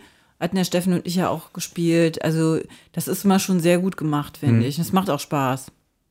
genau. Also welches, speziell, welches Spiel würdest du jetzt speziell hervorheben? Wobei das meiste war jetzt dieses Dschihad-Spiel. Ja, das ist halt jetzt das letzte, was ich gespielt hatte, quasi gestern zum Kennenlernen. Und wenn man sich dafür interessiert, würde ich sagen, sollte man sich erstmal Watergate oder 13 Tage, glaube ich, anschauen, Ja. um da ein bisschen zu gucken. Die sind äh, in einer kleinen Schachtel, die sind so groß wie die Cosmos 2er Spiele. Und die sind auch preislich dann natürlich ganz anders angesiedelt. Mm, Und da kann man diese Mechanismen erstmal kennenlernen. So, nach ein Schleifchen drum. Jetzt reden wir über Oink Games. Und äh, da hören wir uns gleich. Ja, da sind wir wieder. Ähm, wir haben auch jetzt die Pause genutzt, um direkt den, den ersten, das erste Spiel zu spielen. Deswegen reden wir da gleich drüber. Aber äh, Tommy muss jetzt noch ein bisschen sein, seine Taucherkrankheit aus, auskurieren. Oh ja. Und bis dahin plaudern wir einmal kurz darüber, wie wir denn zu Oink Games gekommen sind. Hintergründe zum Verlag, was da so für Autoren sind, was sie für Spiele machen, was so die Geschichte ist, die erfahrt ihr in der Erweiterung, die wir äh, zeitnah auch aufnehmen werden. Deswegen wir reden jetzt hier mehr über unsere Erlebnisse mit dem Spiel und über die Spiele selber. Genau, und äh, Oink Games, wie gesagt, hatte ich vorher schon mal angedeutet, hatte ich vorher nicht auf dem Schirm, bis Dominik die mir gegenüber mal erwähnt hatte. Und ähm, das dann bei mir sofort gezündet hat. So äh, ja, kleine japanische Spiele, die halt in so einem, in so einem, Spiel, so einem Boutique-artigen Format daherkommen. Ähm, aber wo hattest du die denn her? Wenn ich mich richtig erinnere, war das in irgendeinem Podcast. Also okay. relativ früh, wo ich ins Hobby gekommen bin, habe ich auch angefangen, Podcasts zu hören. Mhm. Und da habe ich irgendwo mal was von diesen Oink-Games gehört und dass sie in so einer kleinen Schachtel sind. Mhm. Und äh, kurz danach war ich in Duisburg auf der Spiel doch. Das war ja. die allererste, die da war. Und da hatten die auch einen Stand. Und da habe ich dann, ich habe keine Ahnung wie viele, aber ich glaube bestimmt acht Spiele davon gespielt, mhm. weil wir saßen da über zwei Stunden und haben einfach alles Mögliche neu ausprobiert. Ja. Und die waren alle super abwechslungsreich und äh, super spaßig. Und dann hatte ich mir da direkt erstmal zwei Stück von mitgenommen, mhm. die wir auch heute beide hier spielen werden. Mm, und wir haben uns dann letztes Jahr einfach ein bisschen unterhalten und habe ich so mitbekommen, dass du ja so ein äh, Japan-interessierter äh, Mensch bist. Und da habe ich die einfach mal erwähnt und ob du die schon kennst. Ja, genau. So und ich hat das den Weg genommen. Und ich planlos, in meiner planlosen Art hatte natürlich nichts davon gehört. Äh, hatte dann aber so nach einer kurzen Google-Suche dann direkt so die, diese Schachteln gesehen und war direkt total angefixt. Das war für dann auf der Spiel 21, die ja dann wieder stattgefunden hat, war das direkt in meinem Kalender eingetragen. Da muss ich mich mal wegstehlen vom Stand und selber mal was gucken. Ja, und dann äh, nahm das Schicksal seinen Lauf. Ich bin dann äh, rüber zur Halle, wo Oink Games war, und dann stand ich vor einem dicht gedrängten Stand, wo wirklich jede Menge Leute waren, die Dutzende von diesen Spielen gekauft haben. Und das Ganze war halt auch entsprechend präsentiert, so mit so Strahlern, die halt diese Boxen gezeigt haben. Es fühlte sich ein bisschen wie an, als wenn ich in eine Parfümerie gekommen wäre, ja, so von dem, von dem Schachtelfaktor her, von dem Glanzfaktor her. Und ja, also ich kann nur sagen, die Leute haben da wirklich wie die Wahnsinnigen gekauft, in meiner äh, Wahrnehmung. Ähm, ich habe mich dem dann angeschlossen, bin dann auch mit vier Spielen da weggegangen. Ähm, ganz günstig sind die nicht für, für so eine Schachtel, sag ich mal. Die haben jetzt auf der Messe 20 Euro das Stück gekostet. Ähm, ja, aber für mich ist es Money well, well spent, sag ich mal, aber es ist einfach in dem Moment auch die Begeisterung dafür. Äh, das will man dann einfach haben. Also das kann man, äh, muss man sicherlich unterstreichen, dass halt die, das kann man am Ende von unserem Podcast hier nochmal drüber sprechen, wie halt so die, das Material und der Formfaktor ist. Genau, und ähm, ich habe mich dann aber den Stand ein bisschen beraten lassen, was so die was sind denn so die Spiele, die irgendwie sich gut verkaufen und die so bekannt sind. Und dann kam es auch dann dazu, dass Deep Sea Adventure äh, wahrscheinlich das bekannteste und beliebteste Spiel von Oink Games ist, was bisher erschienen ist. Auf Deutsch Tiefseeabenteuer. Tiefseeabenteuer, welches wir jetzt auch als erstes gespielt haben. Deswegen genau. meinte ich vorhin, der Tobi muss noch sein, seine, seine Taucherkrankheit loswerden. Ja. Ja, und äh, worum geht's bei Deep Sea Adventure? Deep Sea Adventure ist von äh, Yun Sasaki und Goro Sasaki, sind die Autoren. Und äh, die Spieler sind auf einem U-Boot und wollen Schätze heben. Ähm, auf dem Spiel, auf dem, auf dem Tisch ähm, ist eine so eine kleine Schlange aus so Pappplättchen, der Stufen 1 bis 4 eingeteilt, farblich auch abgehoben. Und unter jedem Plättchen befindet sich ein Punktewert, der, wenn man das Plättchen, also den Schatz hebt und es wieder zurück an Bord schafft, weil die, die Siegpunkte darstellt, die man hat. Und nach drei Tauchgängen würde der Spieler gewinnen, der die meisten Siegpunkte bzw. Schatzpunkte da äh, vereint hat. Das Ganze hört sich erstmal so simpel an, wird dann aber äh, relativ schnell tricky, weil sobald man einen Schatz gehoben hat, läuft eine Uhr mit. Und zwar, die Spieler haben insgesamt einen Sauerstoffvorrat von 25 Punkten. Und wenn man keine Schätze hat, ist alles supi. Sobald man einen ersten Schatz mitgenommen hat, äh, wird zu Beginn des Zuges des Spielers, der die Schätze hat, eine Menge an Sauerstoff abgezogen, die der Menge der Schätze entspricht. So, und plötzlich findet man sich dann auf halbem Weg nach oben wieder in, in Atemnot. Und äh, ja, und dann kommt es auch heute häufig wieder vor, dass man äh, zu gierig war. Ähm, da auch die Schätze das Würfeln verlangsamen, also ne, sowohl musst du Sauerstoff bezahlen, als auch wird dein Würfelwurf um die Menge der Schätze reduziert, was bei einem Würfelwurf von 2W3, also aber auf einem Sechserformat, äh, dann doch schon ins Gewicht fällt. Und leider, wenn man dann verstirbt, dann sinken die Schätze zu Boden. Nur um dann in den dritten Tauchgang umso interessanter zu werden, weil die kann man nämlich in einem Griff heben und auch nach oben bringen, wenn's man, wenn man sich denn wagt Und bis hinten schafft. und bis hinten schafft. So, und erfreulicherweise habe ich diesmal bei der Partie auch mal Schätze gehoben. Äh, habe sogar gewonnen mit einem Punkt. Ich freue mich sehr. Aber ich muss jetzt erstmal den Tommy fragen. Wie war denn dein Tauchgang? Du siehst immer noch erschöpft aus. Ja, also ich fand es absolut äh, nervenaufreibend und muss schon sagen, also ich, ich finde es unglaublich, was, also das ist ja eigentlich wirklich eine kleine Schachtel und eine kleine einfache Idee, aber für mich ein, ein spektakuläres Spiel. Sehr gut. Ich hatte jetzt schon befürchtet, dass das in die andere Richtung ausschlägt, aber nee, überhaupt nicht, überhaupt nicht. Also, ja, ich, ich bin ganz hin und weg, aber ich, ich fand es auch wirklich, ich fand es zum Schluss jetzt wirklich schon körperlich anstrengend, wo ich mit dem letzten Wurf dann halt die Möglichkeit hatte, vielleicht noch ins Boot zu kommen und eventuell zu gewinnen mit den Schätzen, aber nein, es hat natürlich nicht geklappt. Ich bin, äh, ich hatte schon zu viele Schätze, ähm, ja, bei mir, konnte dann nicht mehr so viele Schritte gehen und hab's nicht geschafft. Bin untergegangen und Dritter geworden, wenn ich mich nicht irre. ich, also ich glaube hier am Tisch, ne, Jutta kannte das schon. Ja, ich hatte das äh, zweimal gespielt. Dominik bisher. kannte das, hat besaß es mal eine Zeit lang. Ich kannte es schon, deswegen warst du der Newbie. Und dann habe ich zwischendurch mit Dominik schon getuschelt, weil bisher bei allen Partien, die ich gespielt habe, wenn jemand Neues dabei war, passiert es nach dem dritten oder vierten Wurf, dass irgendeiner am Tisch fängt an zu kichern. oh Gott. So, das ist dieser Oh shit-Moment und der ist auch diesmal wieder eingetreten. Ja. Das war, das war bei dir so, Tommy, kann man, glaube ich, da kann man so festhalten, ne? Auf jeden Fall, absolut. Ja. Ja, es ist halt, ähm, man muss halt abwägen, geht man weiter, geht man zurück, schaffe ich es noch, schaffe ich es nicht. Und äh, dieser, ähm, ja, das ist so ein Glücksspiel halt auch, ne? Man weiß nicht, wie viele Schätze nehmen die anderen, wo komme ich drauf, kann ich noch einen mitnehmen, komme ich auf so ein Ausfüllplättchen, wie viele Leute sind vor mir, die ich auch überspringen kann, weil Leute, die ich überspringe, zählen halt keinen Punkt. Und von daher ist das mit, äh, je mehr Leute man da spielt, äh, umso spaßiger. Natürlich geht der Sauerstoff auch dann eher zu Neige, weil natürlich jeder auch Schätze mitnehmen will. Das Ja. ist, ähm, ja, die Spannung ist tatsächlich so, äh, klappt's noch oder schaffe ich es halt nicht mehr rein, so, ne? Ja. Das, ähm, wie nennt sich denn diese Art von Spielen? Ich, mir liegt's auf der Zunge. Push your luck. äh, Push your luck. Dankeschön, Ja. ganz genau. Sehr gerne. Das meinte ich. Äh, dieser Push, Push your Push Your. Luck äh, Moment, so, ähm, der ist bei diesem Spiel halt total gegeben. Ja, und äh, tatsächlich finde ich, ihn- also ich finde es halt auch, also vom Spiegelerlebnis her finde ich es halt super witzig. Ähm, aber es ist aber auch raffiniert gemacht. Also Ja. wie die Sachen Ja. ineinander greifen. Man merkt wirklich relativ schnell, dass, oh, Moment, das ist halt nicht jetzt ein doofes Würfelspiel, wir rennen hier nur ein bisschen. Man muss hier wirklich Entscheidungen treffen. Das, was Jutta gerade gesagt hat, ist ein wichtiger Punkt. Ähm, Felder, wo andere Taucher sind, werden übersprungen beim Wurf. Was enorm wichtig ist, am Rückweg zum Beispiel. Also Ja. es ist total abhängig davon, wenn die anderen drei am Tisch nicht so gut würfeln, hast du eine erheblich bessere Chance, ins Boot zu kommen, weil du deren Felder einfach nicht mitzählen musst. Und äh, da muss man an, auf vielen Ebenen das Spiel beobachten, um sich dann, um wirklich dann den richtigen Zeitpunkt zu finden, wann schaffe ich es denn noch zurück? Und das schafft man dann auch vielleicht nur in 50 Prozent der Zeit, äh, der im Prinzip 50 Prozent der Fälle. Da muss ich jetzt aber mal eingreifen. Du sagst auf dem Rückweg, ich finde auf dem Hinweg ist das mindestens genauso wichtig. Ich habe nämlich meinen Untergang in der letzten Runde, also es werden ja drei Runden gespielt, meinen Untergang in der letzten Runde habe ich schon kommen sehen.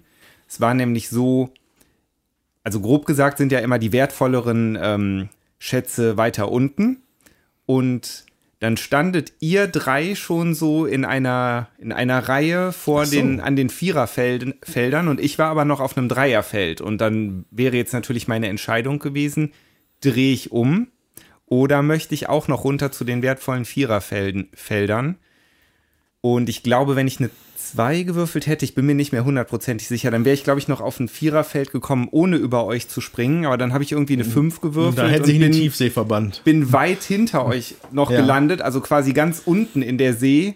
Und mir war vollkommen klar, dass es für euch äh, zurückgeht. Und ich musste dann hinterher Ja. tauchen. Und Es, an der Stelle muss man Ja. sich das tatsächlich überlegen. Ich glaube, so wie ich, wie ich Dominik einschätze, wie er gespielt hat. Er ist relativ früh zurückgegangen, Ja. hat aber auch auf dem Rückweg noch möglichst viel mitgenommen. Man, wir ersticken. So- Also so, so, Ja. so schätze ich dich erstmal ein. Und zweitens äh, war das, glaube ich, so, oder? Das war meiner Erfahrung geschuldet, äh, Ja. die darin beruht, dass ich dieses Spiel eigentlich immer verliere.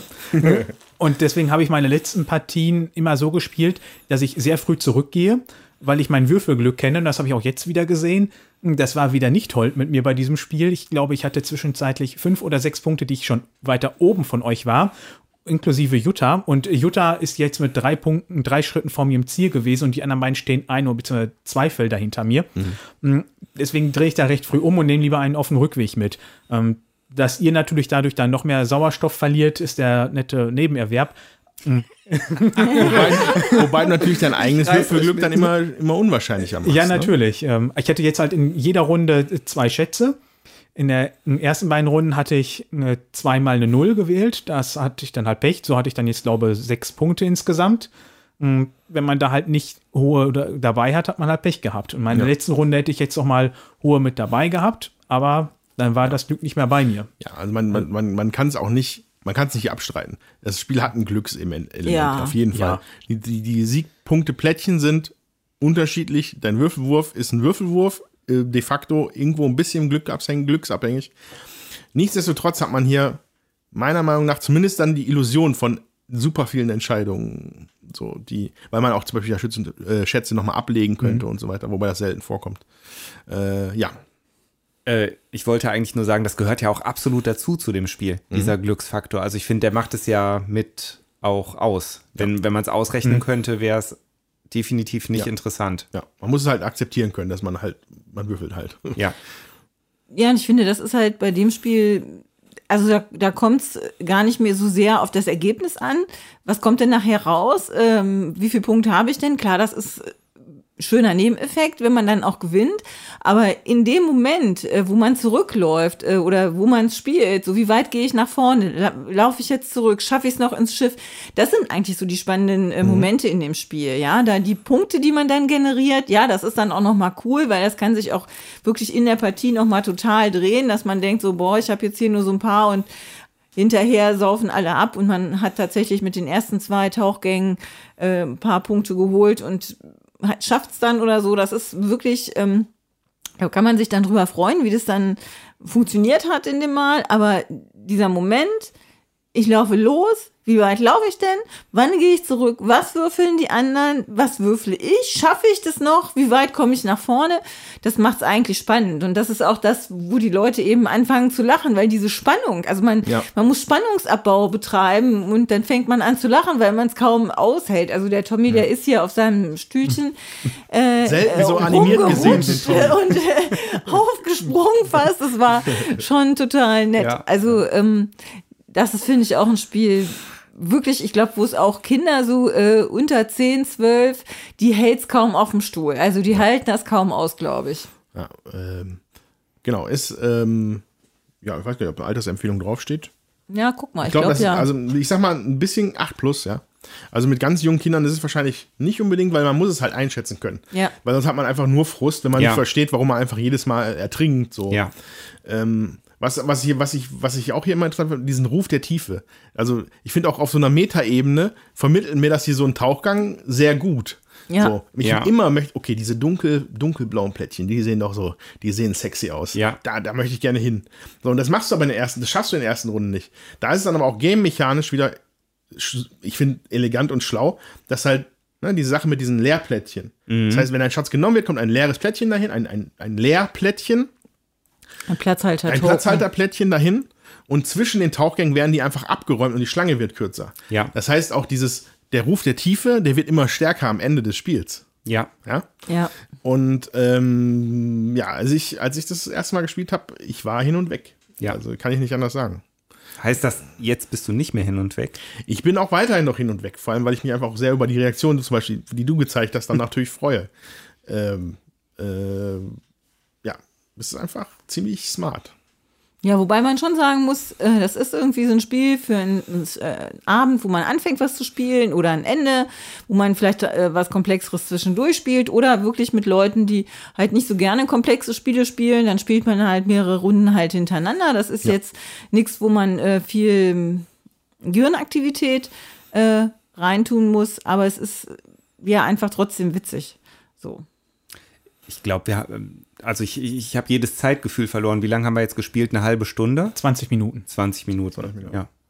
für ein äh, aufreibendes Spielgefühl. Ja, ja. Spielerlebnis. Also bei, ich hatte bei dem Spiel mal festgestellt, dass es mir am meisten Spaß gemacht hatte, das mit Neulingen zu spielen, so wie heute Ja. mit Tommy, Ja. um diese Erfahrung zu sehen. Sobald die ersten Leute ihren Schatz haben und dann realisieren sie auf einmal, der Sauerstoff, der geht hier ganz schön schnell zur Neige und Ja. ich kann jetzt langsamer laufen und das realisieren die ganz oft erst nach ihrem zweiten Schatz, dass Ja. sie dann überhaupt nicht mehr aus dem Quark kommen. Ja. Und was bei mir dann leider das Problem war, viele Leute, die das dann mit mir mal gespielt hatten, die sagten dann ganz oft, ja, das ist ja ganz cool, aber ich muss ja eh sofort wieder raus und deshalb hatte ich hinterher keine Mitspieler mehr für dieses Spiel. Mm, Und auch bei mir habe ich hinterher gemerkt, wenn ich es mit Leuten gespielt habe, die ja schon kannten, die wussten, okay, ich darf nicht zu weit runtergehen, um früh wieder zurückzugehen. Wenn die Leute das alle einmal begriffen haben, dann hat sich das sehr ähnlich bei allen gespielt. Da war dieser Moment wie heute mit dem Tommy nicht mehr so dabei und da hatte dann bei mir sich dann leider der Reiz von dem Spiel auch so ein bisschen verloren. Also, dass ich sich mir die vorstellen. Partien ähnlich spielen, kann ich mir gut vorstellen, aber ich würde sofort noch eine Runde spielen, da wäre ich sofort dabei. Genau, und da finde ich, das, das hängt auch davon ab, was für ein Spielertyp man ist. Ne? Wenn man diese Push- Push-Your-Luck-Spiele gerne mag, ähm, dann macht das auch Spaß. Und wenn mehrere Leute äh, da jedes Mal genauso mitfiebern, so, und ich kenne das von mir selber auch, äh, dann hat man das so ein bisschen ausgerechnet, dann weiß man, wie weit kann man laufen, hm, vielleicht hat man Glück, hat man kein Glück. Ja, ich spiele das auch mal mit, so, aber mich würde es auch reizen, das zum Beispiel auf der Arbeit auszuprobieren, weil äh, ich glaube, das wird die Leute total anteasern, die finden das, glaube ich, richtig cool. Ähm, aber ähm, ja, hier für zu Hause bin ich mir auch nicht sicher, ob wir das im Regal ähm, brauchen oder Zumal für nicht. 20 Euro, ja. Ne? Also das ist wirklich, das macht richtig Spaß. Mir gefällt das auch gut. Ähm, ja, man muss halt wissen, man braucht eine Gruppe dafür, mit, wo sich dann eben auch lohnt. Ja. Ja. Ja, dann würde ich sagen, das ist doch erstmal ein relativ positives Fazit zu äh, Tiefseeabenteuer. Ja, Ich glaube, es gab auch noch mal, jetzt gibt auch ein neues ein Weltraumabenteuer, gibt es, glaube ich, von Oink. Das habe ich allerdings nicht. ja, das ist aber äh, kooperativ und ich habe das gespielt. Ähm, und da muss ich sagen, ich, das gefällt mir nicht, weil man muss äh, untereinander irgendwie absprechen, wie man die Schätze zurückbringt oder so. Egal, das hier ist äh, hundertmal besser. Also es hat das, das äh, Moon Adventure heißt das. Das hat mir überhaupt nicht gefallen. Okay, ja, äh, habe ich noch nicht gespielt. Koop ist ja wirklich so eine Sache wieder so, mm, okay. Aber ja. äh, ja, auf jeden Fall für den Effekt ist es immer sehr witzig. Also da ist es tatsächlich so bei diesem Moon Adventure, wenn einer geblickt hat, wie man da laufen muss, wie man am besten das macht, dass man äh, gut wieder zurückkommt zur Rakete und alle Sachen äh, mitbringt, die man da äh, hat einsammeln sollen, dann sagt er dir, du läufst jetzt so, du läufst jetzt so am besten. Das mag ich nicht. Deswegen ist das bei mir komplett rausgefallen aus der äh, Wahrnehmung. Ja, aber das hier war auf jeden Fall jetzt sehr, sehr schön, fand ich. Und übrigens mein allererstes Oink-Game, das ich je gespielt habe. Oink. Oink, Oink. oink. Oink, oink. Die heißen übrigens Oink Game, das finde ich total lustig. Da ist wie so ein ovaler Kringel mit zwei Löchern, wie so eine Schweineschnauze. Und das äh, ist Das echt Logo. witzig. Mhm. Genau. Ja. Es ist auch, glaube ich, universal, Oink. Für Ja. Schwein. Oink, oink. Ja, das versteht jeder. Ja.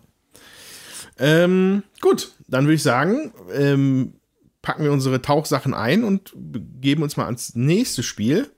Worauf habt ihr Lust?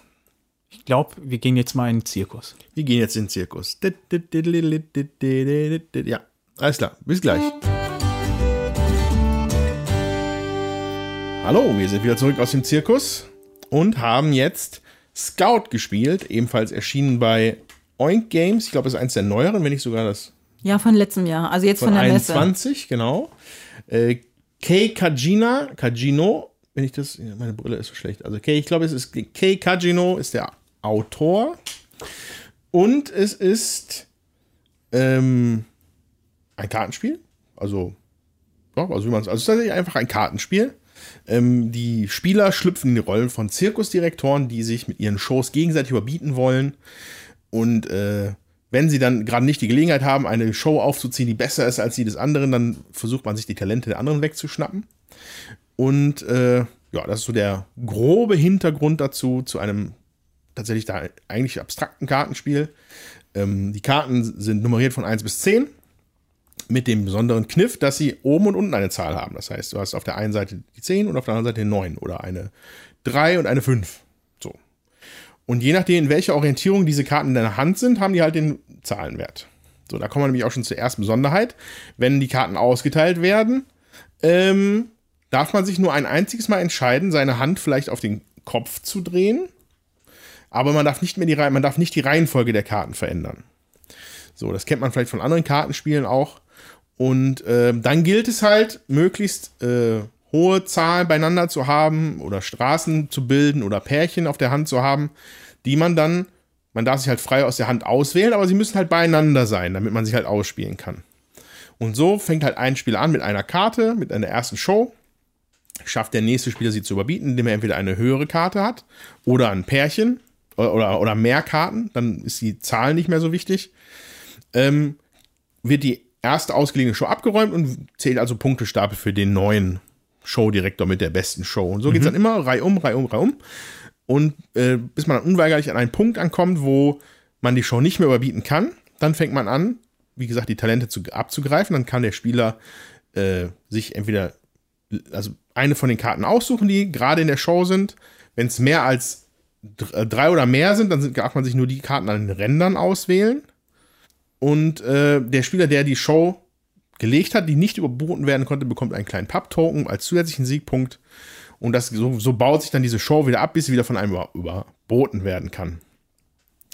Ähm, zusätzlich hat jeder Spieler die Option, einmal pro Runde beide Aktionen zu machen. Das heißt, man nimmt erst eine Karte weg und fängt dann nochmal an, eine Show auszulegen.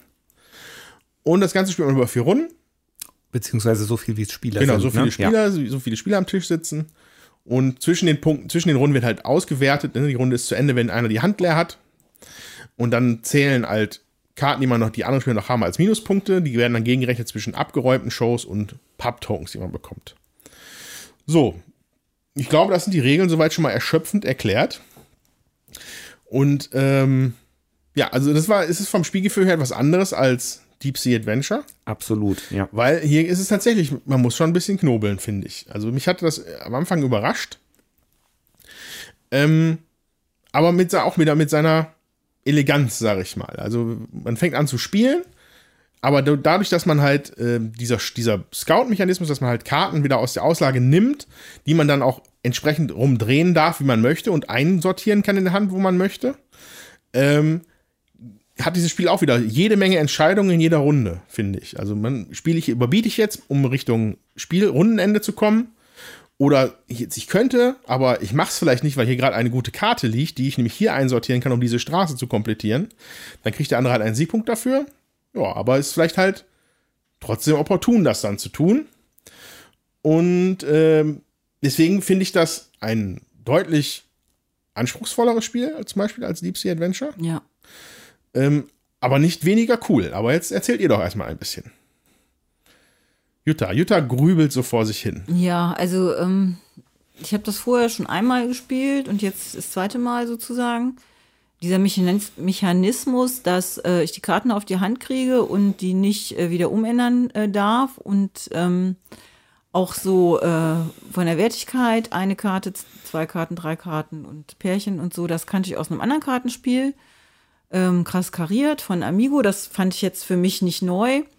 Was aber tatsächlich eleganter ist, ähm, ist, dass die ähm, ja, der, der Scout-Mechanismus und dass die Karten eben zwei Zahlen haben, sozusagen, dass ich die unterschiedlich, mit unterschiedlicher Wertigkeit in meine Hand einsortieren kann.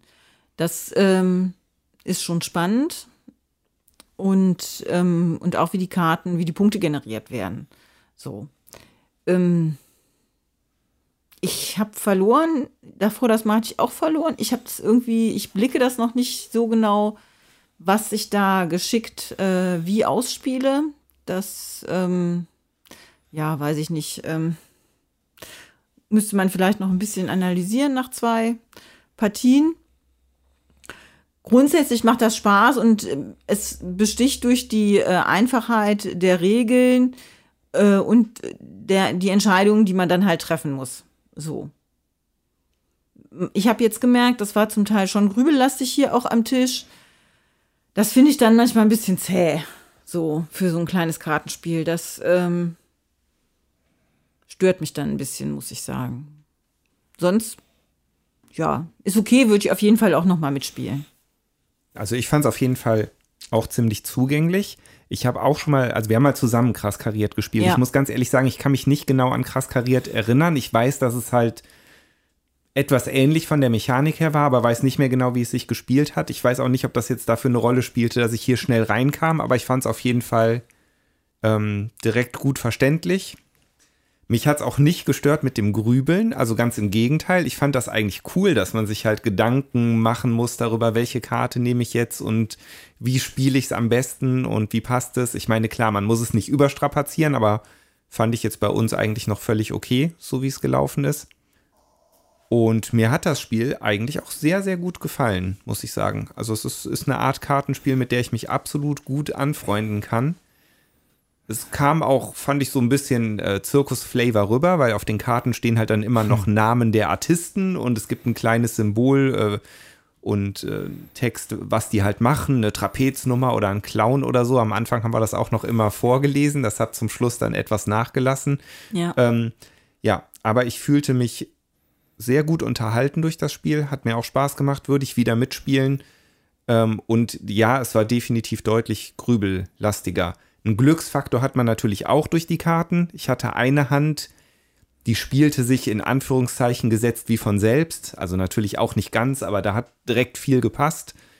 Ähm, jetzt die letzte Hand, da hatten aber, glaube ich, alle nicht so gute Karten auf der Hand. Die war sehr zerfleddert. Da muss man natürlich dann deutlich mehr sich Gedanken darüber machen, wie man die Karten los wird. Aber ja, mir hat es sehr gut gefallen.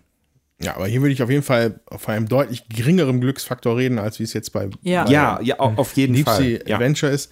Ähm, allein schon, man ist nicht an seine Hand gebunden. Man kann sie am Anfang einmal umdrehen.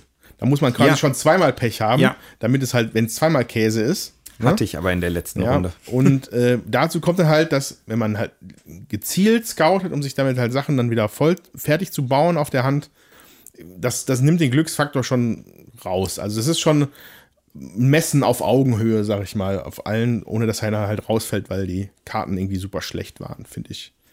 Würde ich dir voll und ganz Ja. zustimmen. Aber es ist natürlich, die Anfangshand kann natürlich trotzdem Ja. besser oder schlechter sein. Also ich würde mich auf jeden Fall Tommys Ersteindruck anschließen, war er für mich ja auch, dass es ein sehr interessantes Spiel ist und zugänglich. Ich kenne jetzt krass kariert nicht, ähm, aber ja, hier steht jetzt auf der Schachtel ein 9 Plus, das kann ich mir auch gut vorstellen. Und das, was Andreas gerade angedeutet hatte, dass man halt durch das Scouten guckt, wie man seine Karten hinbekommt. Oder ich hatte das irgendwann, da hatte ich ähm, einmal eine Straße in der Mitte und dann hatte ich rechts davon nochmal zwei, also ich glaube, sagen wir mal, die 4, 5, dann kam eine Dreierstraße und dann kam daneben die 6 und 7. Und da habe ich dann geguckt, dass ich erst irgendwann die mittleren rausspiele, um dann nochmal eine Viererstraße Ja. zu bekommen. Ja. Das sind so gewisse Sachen, Ja. da guckt man dann halt, kann man das irgendwie miteinander kombinieren? Oder wenn nur eine Zahl einem fehlt für eine Straße, dann ist es auch sehr wahrscheinlich, dass man die irgendwann scouten kann. Also das gefällt mir echt gut. Ähm, Also habe ich auch mehr Spaß jetzt dran als beim Tiefsee-Abenteuer.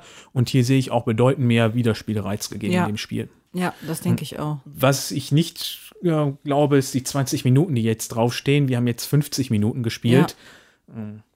Das finde ich jetzt ein bisschen utopisch, die 20 Minuten. Ich kann mir vorstellen, dass man hier vielleicht mit zu viert an 40 Minuten rankommt.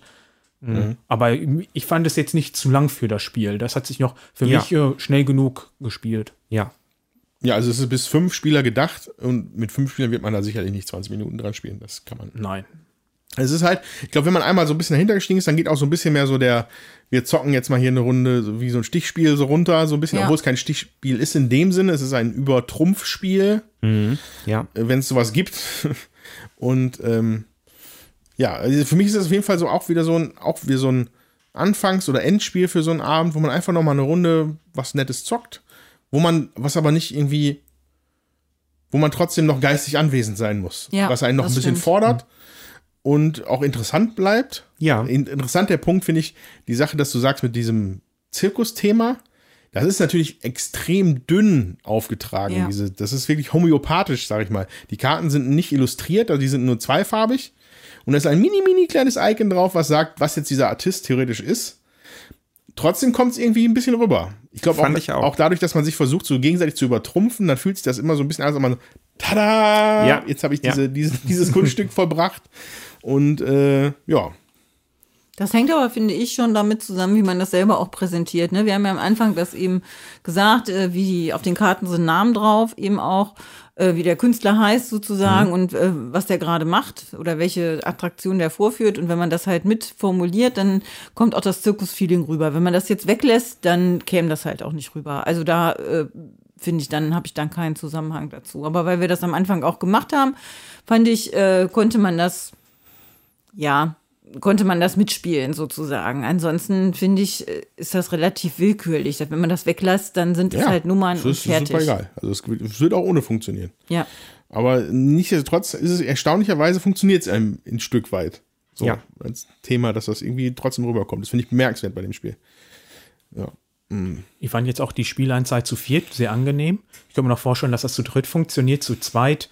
Ja, theoretisch bestimmt, aber ich glaube, da wird das keinen wirklichen Spaß machen. Also Ja. auf der Schachtel steht zwei bis fünf. Ja, also ich weiß, ich habe das mal zu zweit gespielt, da sind auch noch ein paar Sonderregeln dann, die es halt irgendwie äh, spielbarer machen. Ähm, war nicht optimal, glaube ich. Ja. Ich habe es einmal zu dritt gespielt, auch das war auch okay. Also Ich denke, zwischen drei und fünf wird hier Ja. sicherlich alles im grünen Bereich sein. ja, das denke ich auch. Ja, auch wieder äh, Überraschend, was wieder in so einer kleinen Schachtel drin steckt. kleine Schachtel, genauso groß wie äh, äh, äh, Tiefseeabenteuer. Bei Twitter habe ich auch ein Foto gepostet hier zum Tag unserer Auf Aufnahme. Da könnt ihr mal sehen, wie die Schachteln aussehen. Wenn ihr das nicht wisst, könnt ihr einfach bei Twitter schauen. Gut. Ja, dann hat das, glaube ich, allen Spaß gemacht. Dann können wir direkt ins nächste starten. Jawohl. Solange noch ein bisschen Energie vorhanden ist. Ja, dann Ja. investieren wir wohl mal ein bisschen in Startups. Dann wir müssten wir jetzt mal ein bisschen in Startups investieren. Da hast du wohl recht. Endlich mal ein bisschen Geld scheffeln. Genau. Also, bis gleich. So, ähm, da sind wir wieder. Und ich würde mal ganz im Sinne des Themas sagen, Katsching! Wir haben uns gerade äh, mit Startups beschäftigt. Ähm, einem Spiel, wo es thematisch darum geht, dass wir Anleger sind, die äh, quasi um Anteile feilschen einer Reihe von Unternehmen. Und ähm, tatsächlich gebe ich hier das Wort ab, weil ich, ich, ich finde das, es ist auf jeden Fall ein bisschen knorrig, das Spiel, das zu verstehen. Und ich finde es auch eigentlich schwer, das irgendwie zu erklären. Deswegen gebe ich das mal den Dominik, der macht das sehr souverän bestimmt. Ich versuche es. Also ich finde, wenn man das gespielt hat, die ersten zwei Züge, hat man das direkt verstanden, aber zu erklären hatten wir auch eben, da kam vom Tommy direkt so, so wirklich verstanden habe ich das jetzt immer noch nicht. Hm, Obwohl das Spiel relativ simpel ist. Wir haben insgesamt sechs unterschiedliche Startups, die einfach durch Karten symbolisiert werden und die gibt es zwischen äh, fünf und zehn. Also Jede, äh, Karte, äh, jedes Startup gibt es unterschiedlich oft an der Kartenfarbe. Hm, Zum Beispiel die ähm, Giraffenunternehmen, ich weiß, die haben alle irgendwas mit Tieren zu tun. Ähm, Die gibt es fünf Giraffenkarten. Es ist äh, eine Bierbrauerei. Logisch. Giraffe passt ja zu Beer. Giraffen. Oder dann bei der Elephant Mass Travel GmbH oder was auch immer für ein Konsortium, die gibt es halt zehnmal, diese Karte. Dann gibt es noch äh, was mit dem Octo Coffee, da gibt es acht Karten von. Und man hat zu Spielbeginn fünf Karten ungesehen aussortiert und jeder bekommt drei Karten auf die Hand. Und wenn ich jetzt am Zug bin, darf ich vom Nachziehstapel, der verdeckt ist, eine Karte nachziehen. Und dann überlege ich, möchte ich eine von meinen dann vier Karten auf der Hand einfach in die Mitte auslegen, dass jemand anderes sich die nehmen kann. Oder spiele ich eine offen aus. Das heißt, ich habe somit einen Anteil an dem Unternehmen gewonnen. Sobald ich aber mehr Karten als jemand anderes an einem Unternehmen habe, bekomme ich direkt einen Anti-Monopol-Marker. Der beschränkt mich dann ein bisschen, äh, dass ich nicht noch einfach noch mehr äh, Karten davon bekomme. Und zwar bedeutet das, dass ich keine Karte aus der Mitte nehmen darf. Hm, Allerdings, Der entsprechenden Farbe. Genau, der entsprechenden Farbe. Also wenn ich jetzt zum Beispiel als erster Spieler dran bin und spiele eine äh, Giraffenkarte aus, bekomme ich direkt diesen Mono Anti-Monopol-Marker und dürfte, wenn ich das nächste Mal drankomme und da liegt eine in der Mitte, die nicht nehmen. Andernfalls, wenn ich dran bin und äh, da liegt eine Karte in der Mitte und ich habe keinen Anti-Monopol-Marker davon auf der Hand, muss ich einen Chip darauf legen, der im Grunde einen Siegpunkt symbolisiert. Das macht die Karte dann für andere natürlich wieder attraktiver. Hm, Habe ich diesen Antimonopolmarker, muss ich für meine, für dieses jeweilige Unternehmen, in meinem Falle die Giraffe, keine Chips darauf legen und dürfte dann eine andere aus der Mitte nehmen oder vom Nachziehstapel ziehen.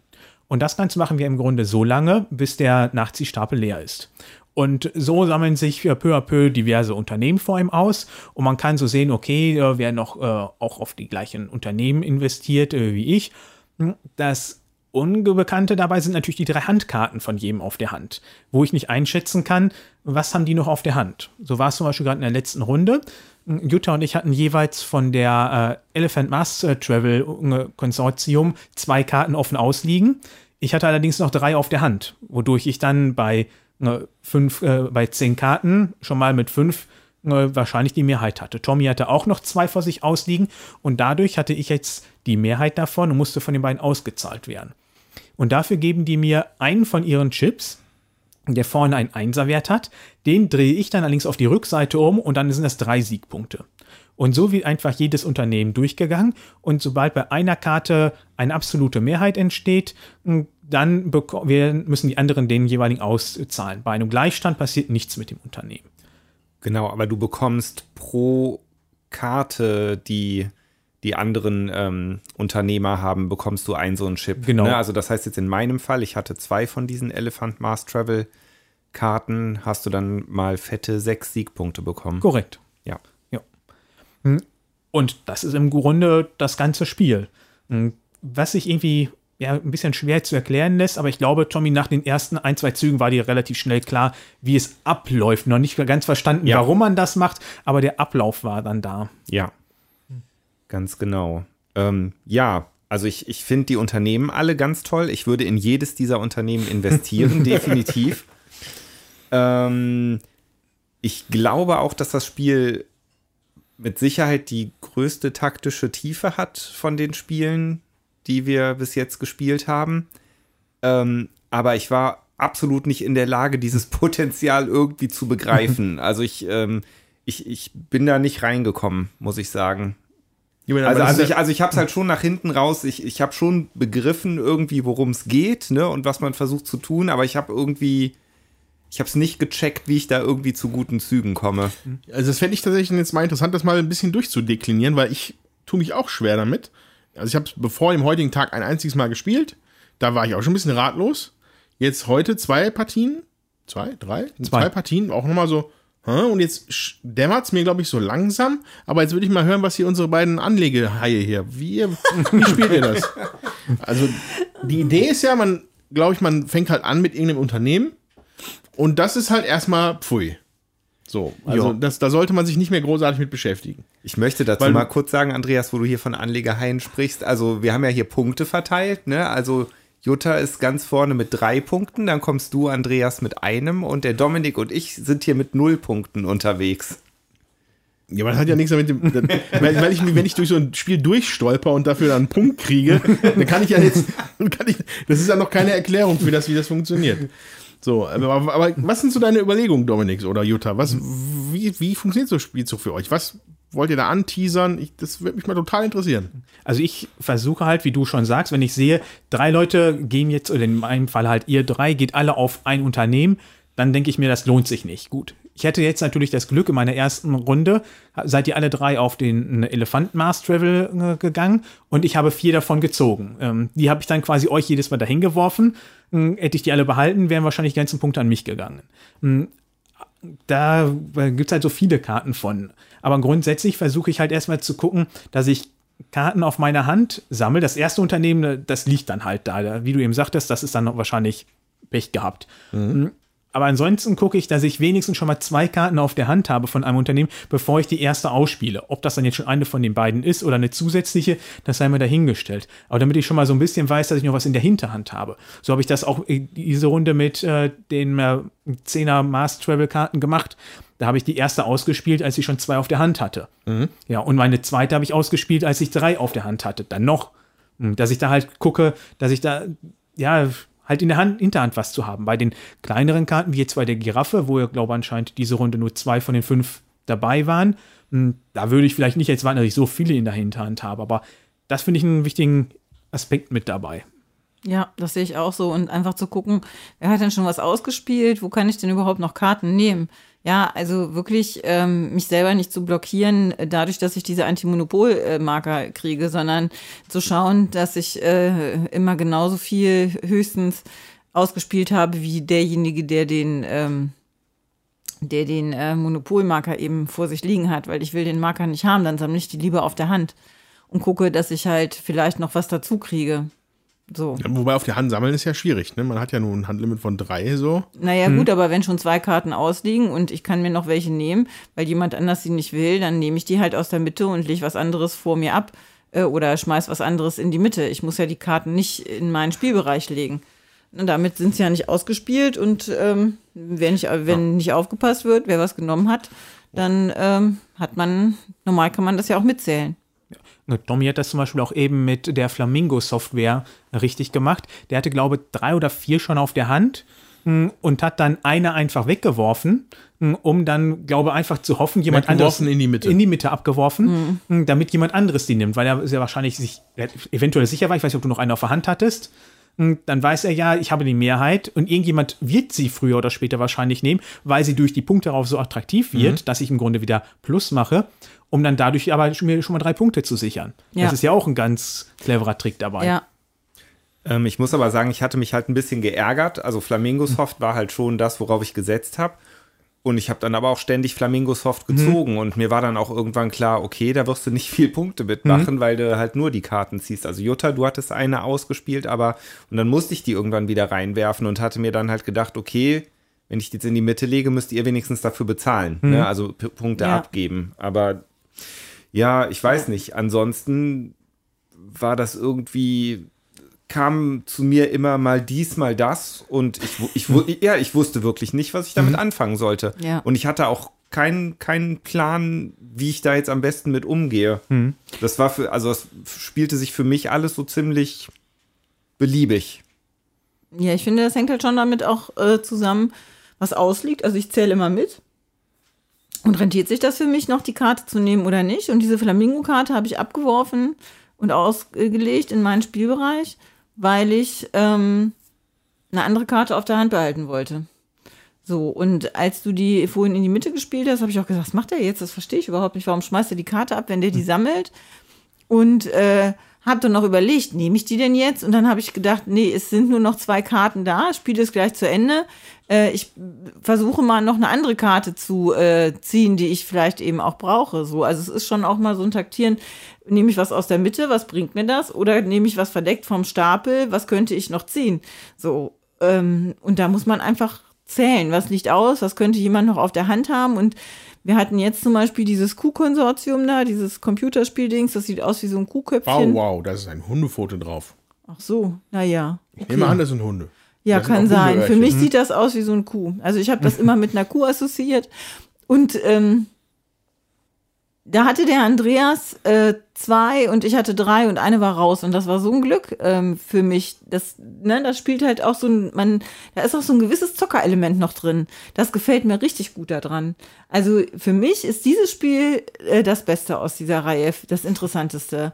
Weil man kann taktieren, man kann mitzählen, man kann überlegen, was nehme ich, was nehme ich nicht. Und dieser Glückselement, dieses Stückchen Unvorhersehbarkeit, äh, wo man noch so ein, so ein ja, Paschioluk, äh, äh, also Pasch, Paschioluk. Mal. Paschiolak. Dankeschön. Jedenfalls, dieses Element ist nicht ganz so stark vertreten, aber es ist trotzdem noch da, so ein Nervenkitzel. Oh, schaffe ich es, schaffe ich es nicht. Ich finde es großartig. Also, das ist von, aus der Reihe für mich Naja, das von, also Beste. man muss sagen, von der Reihe von denen, die wir hier gespielt haben. Ja. Die, die, allgemein die Oink Games Reihe ist deut deutlich größer. ja, aber von der Reihe, die wir heute hier gespielt haben, ist das für mich das Beste. Also, das feiere ich richtig. Und das, da wäre ich auch dafür, dass das hier in unsere Haussammlung noch dazukommt. Ähm, so.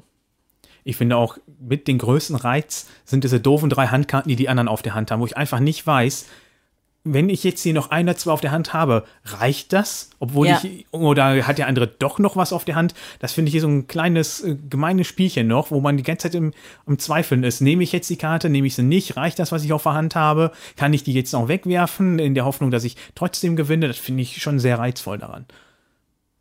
Ja, und das geht auch flott. Also dann, man kann nicht so viel überlegen, weil man hat nur drei Karten auf der Hand und man sieht, was haben die anderen und da sitzt du nicht stundenlang und grübelst. Also es spielt sich halt relativ flott runter. Auch das gefällt mir daran auch richtig gut. Das ist nicht so, es zieht sich nicht so ewig. Also angedacht ist, dass man das entweder einfach mal eine Runde spielt oder über vier Runden optional, wo dann die äh, Siege mit zwischengehalten werden mit so einer Art Tabellenwert, ja, also plus zwei, wenn du gewonnen hast, plus eins, wenn du zweiten Platz gemacht hast. Und am Ende wird geguckt, wer am, am besten. Finde ich eigentlich ganz witzig, dass diese Marker so, dass man die so aneinander legen kann, ja. Mhm. Kann man nachher gucken, wer, wer, hat, wer hat das längere, die längere Leiste. Finde ich eigentlich ganz witzig. Naja, ähm, wobei es gibt ja minus einen, ne? Ja, ja, den muss man dann einfach ja. rausnehmen. Ja. Keine Ahnung. Ähm, ja, aber tatsächlich sehe ich es halt am anderen Ende von unserer Reihe heute. Ich finde das am wenigsten gut. Echt? Ja, weil es, es ist mir, glaube ich, zu abstrakt von der Mechanik her, wobei das ist ja auch, wobei das auch nicht wahr ist. Es ist, es erinnert mich so ein bisschen an, an die Sachen hier, dieses ähm, äh, äh, äh Wizard und so. Und Echt? Nein, nicht an Wizard als Spiel. Aber da gibt es ja auch so eine, so ein, welche, die besser für mich funktionieren und welche, die nicht so gut für mich funktionieren. Zum Beispiel, äh, äh dieses, wie heißt das, mit den Witches oder so, das finde ich dann irgendwie so, hm. Ja, das, das, find, das finden andere dann wieder so, das finden ja, andere dann wieder mega so geil. Mhm. Ähm, und auf so einem Spektrum wäre wär das etwas, wo ich sagen würde, ja, okay, ähm, scheint mir, also es ist für mich nicht so gut zu durchdringen geistig anscheinend. Und das war auch bisher jedes Mal so. Ich werde es auf jeden Fall noch einige Male spielen. Vielleicht komme ich dann irgendwann dahinter. Ähm, aber jetzt finde ich es momentan vom unmittelbaren Spielgefühl her, finde ich es eigentlich am schwächsten. Da kann ich mich nur hundertprozentig dem Andreas anschließen. Krass. Ähm, ich muss, also, ne, von den zwei Partien, die ich das Spiel jetzt in meinem Leben gespielt habe, was ja wirklich nicht viel ist, wenn ich jetzt die dritte spielen würde, ganz ehrlich, ich wüsste aktuell nicht, wie oder in welcher Form ich mich da verbessern sollte ich habe das Gefühl, dass die nächste Partie exakt so ablaufen würde wie die erste und die zweite. Also, ne, ich müsste natürlich die Probe aufs Exempel machen und müsste jetzt noch ein paar Partien spielen und gucken, was passiert. Vielleicht macht es irgendwann Klick. Aber im Moment habe ich das Gefühl, dass das für mich so ein Spiel ist, dass ich so vor mich hinspiele und am Ende kommt irgendein Ergebnis dabei raus. Also was mir aufgefallen war im Vergleich zu meinen anderen Partien, ich glaube, das waren um die zehn, dass ihr vielfach auf viele Unternehmen gegangen seid. Also viel heißt ja schon, du hattest ja erst jetzt gerade vier von sechs vor dir ausliegen. Das kannte ich aus meinen anderen Runden nicht. Da wurden mal zwei höchstens auf drei gegangen, um halt auch zu vermeiden, dass man eventuell unnötig was bezahlen muss. Und es lagen verhältnismäßig selten Karten in der Mitte. Also ich war oft an, dran, wo ich dann keinen in der Mitte zur Auswahl hatte. Das kannte ich so auch nicht. Ich kannte, dass eher das drei bis vier Karten teilweise in der Mitte auslagen. Also das war ja. ein ganz anderes Spiel für mich, wie, also Spielweise, ja. die ich jetzt von euch so kennengelernt habe. Also meinst habe. du, dass ich vielleicht eher hätte mehr Karten in die Mitte spielen müssen, so habe ich das als sie dann meinen, auszuspielen? Ja. So habe ich das aus meinen bisherigen ja. Partien eher so gelernt oder was ist gelernt, äh, kennengelernt. So. Ja. Ja, also ich hatte auch zwei Partien mhm. bisher vorher, aber das war auch so, dass wir nicht so viele Karten mhm. in der mhm. Mitte hatten. Also das hängt vielleicht auch damit zusammen, was man, was man so will und wie man zählt und wo man taktiert. Ja, und wie viel gebe ich ab und wie viel eben nicht. Und ähm, ich glaube, bei uns wurde hier einfach relativ schnell zugegriffen in der Mitte. Den Eindruck hatte ich. Sobald mhm. da eine, eine Münze drauf war, hat, war es für mhm. manche hier schon immer die Rechnung, dort passt schon. Ja, und wir hatten das ganz oft, dass ich jetzt zum Beispiel eine Karte ablege und dann liegen, kommt die immer bei mir an, dann liegen da drei drauf. Und dann bei dreien fand ich das schon bedeutend attraktiver als jetzt mit einer Münze da drauf. Und da hat man sich ja überlegt, okay, bei dreien, selbst wenn ich hinterher was von abgebe, habe ich immer noch zwei Punkte damit plus gemacht. Ja. Das, ja, aber ich, ich wüsste, glaube ja, ich wüsste, ich wüsste trotzdem jetzt hm? nicht, wie ich es in der nächsten Runde besser machen sollte. Also vielleicht würde ich dann, ja, vielleicht würde ich dann jetzt mal anders probieren, aber ich, ich kann mir im Moment noch nicht vorstellen, dass das Spiel dadurch einen hm? anderen Verlauf für mich nimmt. Ja, also ich, ich finde, es ist, es ist faszinierend. Insofern, äh, dass ich das immer noch, ich möchte das verstehen. Ich mein, mein Kopf beschäftigt sich damit. Ähm, ich glaube, dass es halt wirklich sinnvoll ist, dass er relativ, ähm, möchte auch relativ viel in der Mitte dann irgendwann haben, um den, damit das halt, damit die Leute nicht einfach locker aus der Mitte ziehen, um sich ihre Wunschkarten zu besorgen. Damit es muss halt irgendwie was kosten, die Leute. Und deswegen muss man vielleicht auch das einfach mal liegen lassen, selbst wenn da schon zwei Münzen drauf sind. Damit aber das dann ist vielleicht das Spielgefühl irgendein anderes. Mhm. Es ist schwierig. Also, ja. Ist das knorrigste Design von den drei Spielen, die ich hier bisher gespielt habe. Ist auch tatsächlich, das sind auch die drei, die ich bisher gespielt habe. Also ich muss ja ganz ehrlich sagen, ich, ich finde das gar nicht knorrig, ich finde das großartig. das ist, das ist ehrlich. Ich Oh. finde das das Beste. Und ich fand, also für mich war das knorrigste hier das Scout. Das fand ich, ja, es ist trotzdem elegant gemacht, aber das hat sich für mich ziemlich gezogen. Da finde ich das hier jetzt supi. So unterschiedlich sind die Würfelwerfer, Ja. liebe Leute. Ja. Das ist ja oft so. Das ist gut so. Das ist auch gut so. Genau. Ähm, gut. Und ähm, das beendet dann auch, glaube ich, unsere Spielreihe heute. Äh, wir hatten jetzt noch ein weiteres dabei. Äh, Flotsam Fight. Ähm, das hat tatsächlich, das ist auch von mir, aber das habe ich auch noch nicht gespielt und auch die Regeln noch nicht gelesen. Ähm, kommt vielleicht irgendwann in der Zukunft mal. Wir waren jetzt mit den dreien ganz gut beschäftigt, denn wir wollen jetzt natürlich noch ein bisschen allgemein reden darüber, wie uns diese Oink Games gefallen haben und äh, natürlich noch ein bisschen vielleicht über den Formfaktor sch schwärmen. Also zumindest habe ich das vor. Und äh, ja, wie dann, ich würde den Ball direkt zu Tommy spielen, der jetzt, glaube ich, dann jetzt alle drei Oink Games das erste Mal, eine, ein, ein, die, sein Oink-Erlebnis war heute das erste. Ja. Wie bist du? Wie, wie geht's dir? Bist du überrascht von was? Ja. Ähm, ja, ja, ich bin tatsächlich überrascht. Also ich meine, ich hatte ja tatsächlich schon einiges jetzt vorher gehört. Kleine Packung, viel Inhalt, kann ich absolut bestätigen. Also die sind wirklich randvoll mit Inhalt, die Packungen. Wörtlich und äh, Ja. im übertragenen Sinne. Ja, ja. Genau. Ähm, also ich bin da absolut positiv gestimmt.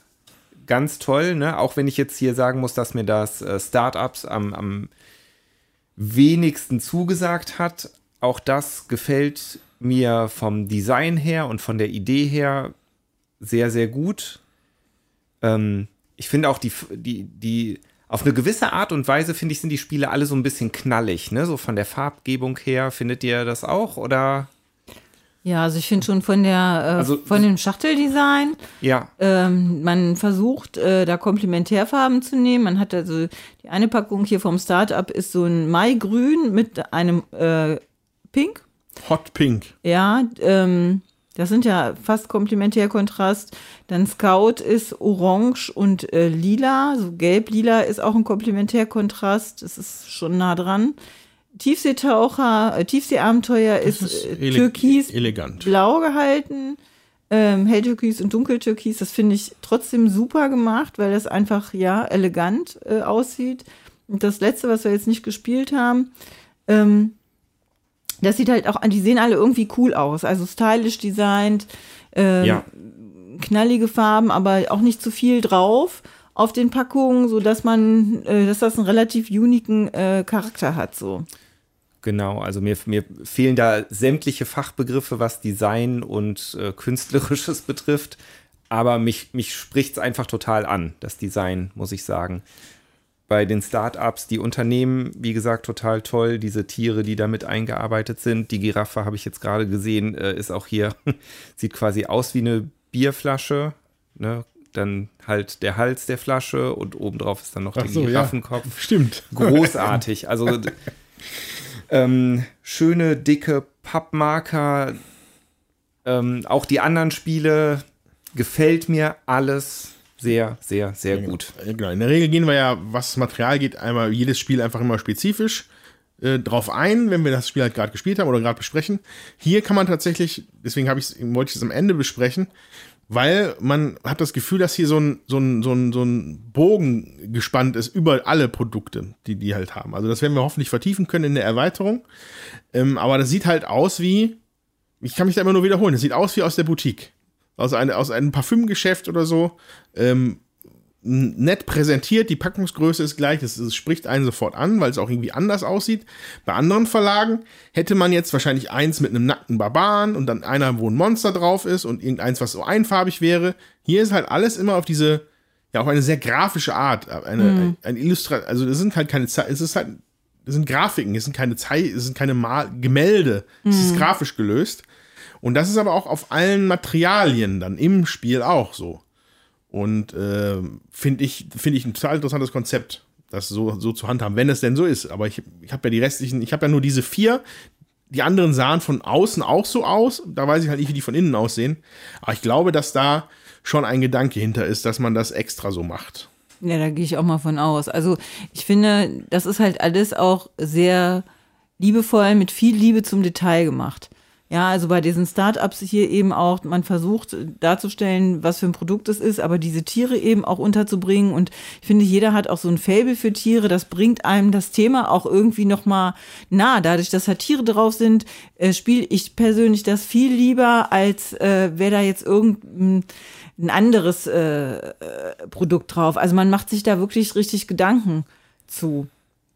Und ähm, wir haben das hier bei dem äh, letzten, bei dem Startups, äh, auf den Karten hinten drauf ist, wie viel man auf die Hand kriegt, wie viel aussortiert Ja, werden. hat auf Dominik gerade darauf hingewiesen. genau, auf diesem äh, Geld äh, es steht drauf, dass man zehn Stück kriegt am Anfang. Und ähm, das Geld ist äh, beidseitig, sag ich mal.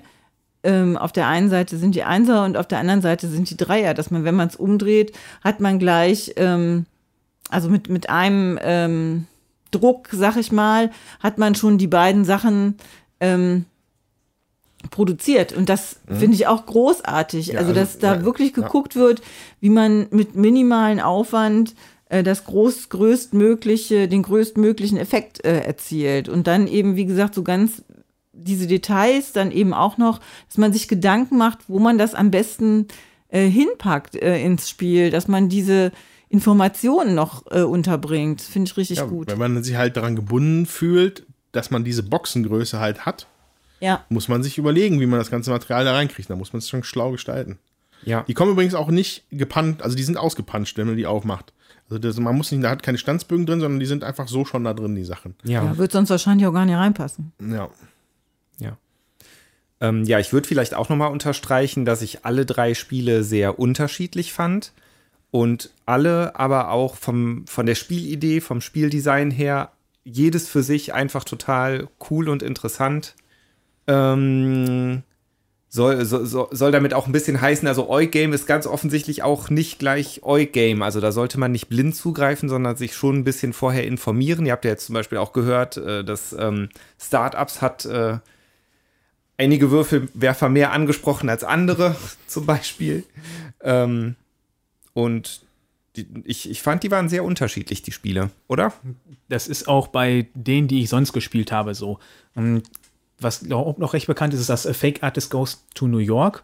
Mm, Das ist bei denen auch, ich glaube, mittlerweile, ich glaube, das hat schon mehrere Verlage durch. Das ist auch, glaube das einzige, was mit dem Moon Adventure, was Jutem erzählt hat, äh, sind das die einzigen beiden, die jetzt in einer doppelt so großen Schachtel sind. Damit man sich mal ein, Größenverhältnis hat, diese Schachtel sind ungefähr so drei mal fünf mal zehn Zentimeter groß. Also das ist wirklich nichts Wildes. Und und die, die ich sonst gespielt habe, sind halt wirklich Unterschiede. Bei diesem Fake Artist Goes to New York ist halt einer dabei, der nicht weiß, was die anderen malen und muss dann trotzdem versuchen, das Bild mit zu ergänzen. Also eher so malerisches. Dann haben die noch andere, die dann eher in Richtung Partyspiele gehen. Stimmt. Und bei anderen musste man irgendwas mit Raumflotten, mit ganz vielen Plättchen, die da auslegen und da irgendwelche Wege da durchfinden oder sowas. Also wirklich komplett unterschiedlich. Stimmt, das hab ich Wo ich da gespielt. gespielt habe auf der Messe, wie gesagt, das waren äh, acht oder zehn Spiele, die waren wirklich alle komplett, komplett unterschiedlich. Also es ist wirklich beeindruckend, wie die da, was die für für eine Vielfalt in ihrem Portfolio haben. Ja. Ja, dieses Jahr kam noch irgendwie eins raus mit äh, Musik. Ja, da muss ist irgendwie eine Beatbox mit dabei, die wirklich Musik abspielt und da muss man in dem Takt irgendwas machen oder so. Also total abgedrehte Sachen. Ja, das ist ja etwas, was ich ja immer grundsätzlich ähm, japanischen Autoren ja unterstelle, dass sie halt einfach immer ein frischeres Design oder halt anders, andere Designs haben, als wie wir sie hier kennen oft. Ähm, Finde ich hier auch bestätigt sich hier oft. Also auch wenn du sagst, dass äh, Scouts, Scout halt ähnlich ist wie dieses eine da, Krass kariert. krass kariert. Ähm, weiß ich nicht, ob wie weit sich das da gegenseitig befruchtet hat, aber ähm, zumindest die drei finde ich auch, auch, auch bei Startups, finde ich, das ist ein, also es spielt sich einfach frisch so. Also das ist nicht der, das ist nicht das zehnte Kniffel oder das 50. Roll and Ride. Es ist einfach, die stehen alle für sich selber so irgendwie ganz gut. Aber wenn du so viele andere ausgepackt hast, ist das denn mit der grafischen Gestaltung durchstringent bis Ja, sie sind alle wirklich knallig bunt und auch von der Grafikstil her alle sehr unique Mm, und auch mm, interessant anzuschauen, dass man wirklich sagt, okay, das ist wirklich für diese mm, Schachtelgröße und auch, auch äh, für den Preis angemessen. Das muss man ja mit bedenken. Diese 20 Euro bezahlt man hier für eine kleine, randvolle Schachtel mit gutem Material, aber auch mit äh, grafischer Leistung, äh, die dahinter Ja. steckt. Wie hier jetzt diese ganzen Karten. Ja gut, das sind jetzt zwar nur sechs unterschiedliche, aber auch die mussten designt werden. Und auch dieser kleine Kniff, mit der es auf der Rückseite steht, wie viele Karten direkt aussortiert werden, wie viele man auf die Hand bekommt. Hm, Das sind alles solche Kleinigkeiten und das zieht sich durch die Spiele halt durch. Dass immer so kleine Besonderheiten mit dabei sind.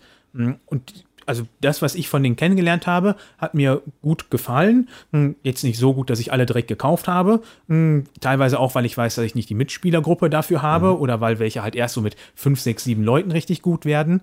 Hm, Aber das, was ich kennengelernt habe, ist wirklich empfehlenswert. Ich finde bei diesem Deep Sea Adventure, das sieht auch echt aus. Ähm, ja, so wie so ein, das könnte auch wie so ein Kinderspiel sozusagen äh, aussehen. Gut gemacht ist von irgendwie einem anderen Verlag. Man hat halt einfach Spaß, ähm, sich das eben auch anzuschauen, dass die Plättchen dunkler werden, je tiefer man äh, steigt, also runtergeht.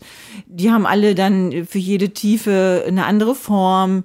Erst geht es dreieckig, dann viereckig, dann fünfeckig, dann sechseckig sind die Plättchen mit den Punkten drauf, sozusagen äh, oben drauf von 1 bis 4.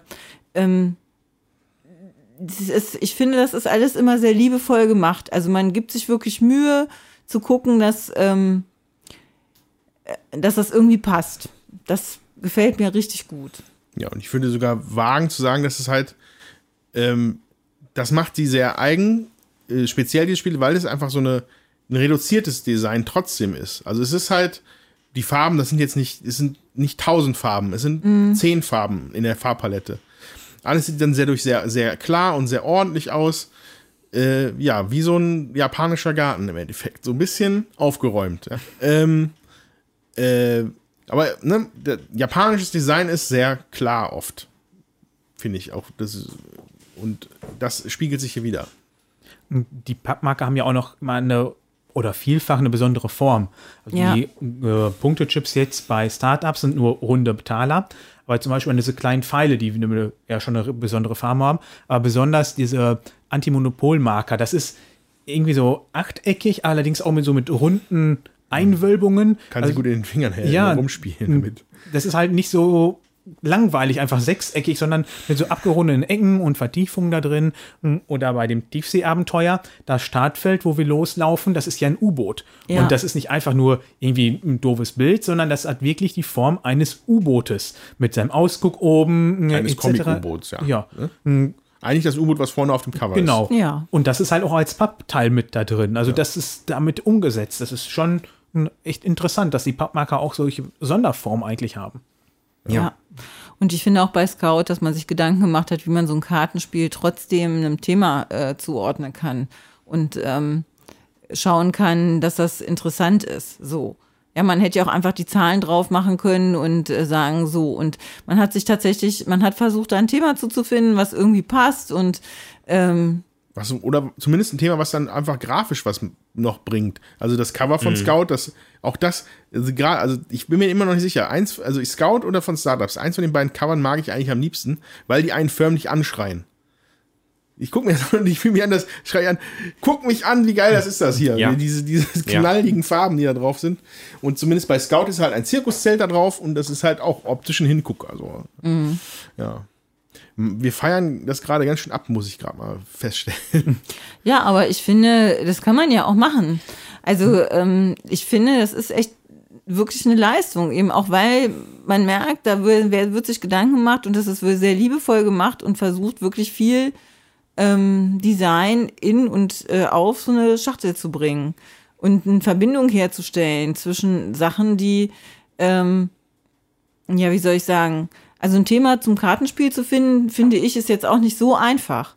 Ja. Ähm, und dann was zu finden, was dann auch trotzdem funktioniert. Das äh, ist doch eigentlich schön. Ja. Ja. Okay. Ähm, haben wir noch abschließende Gedanken zu euren Games?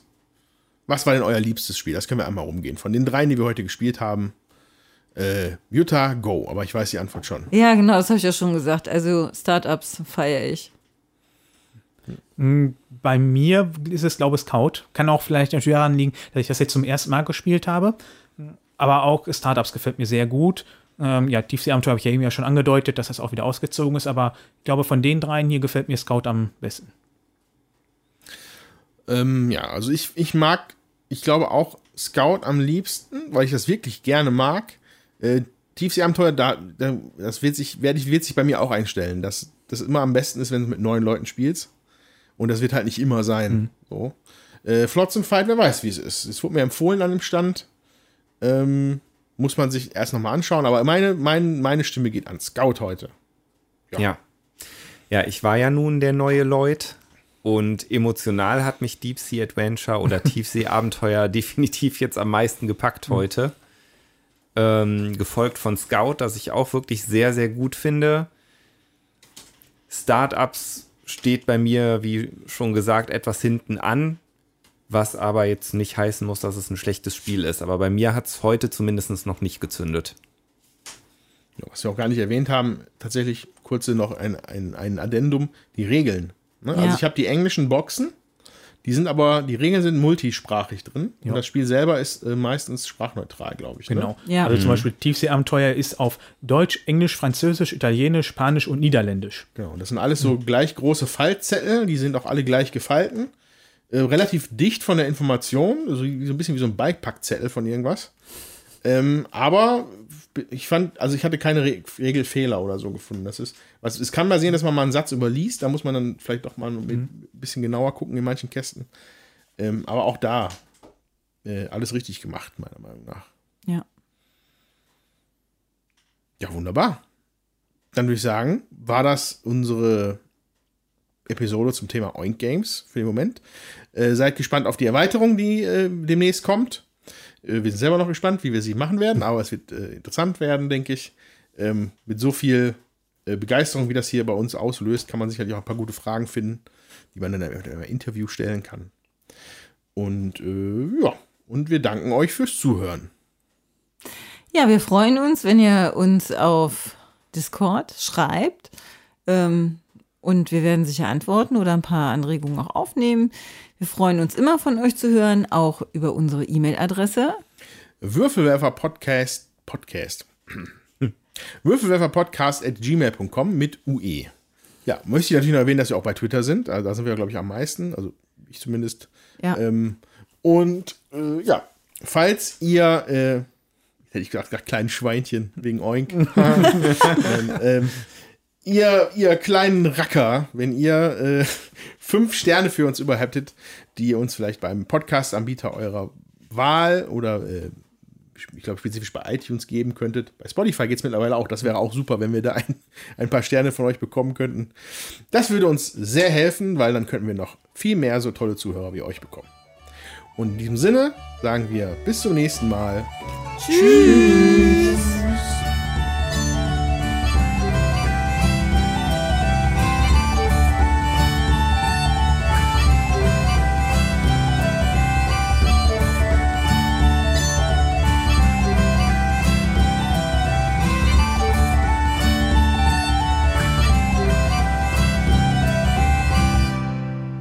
Das war der Podcast, bei dem eure Ohren Augen machen.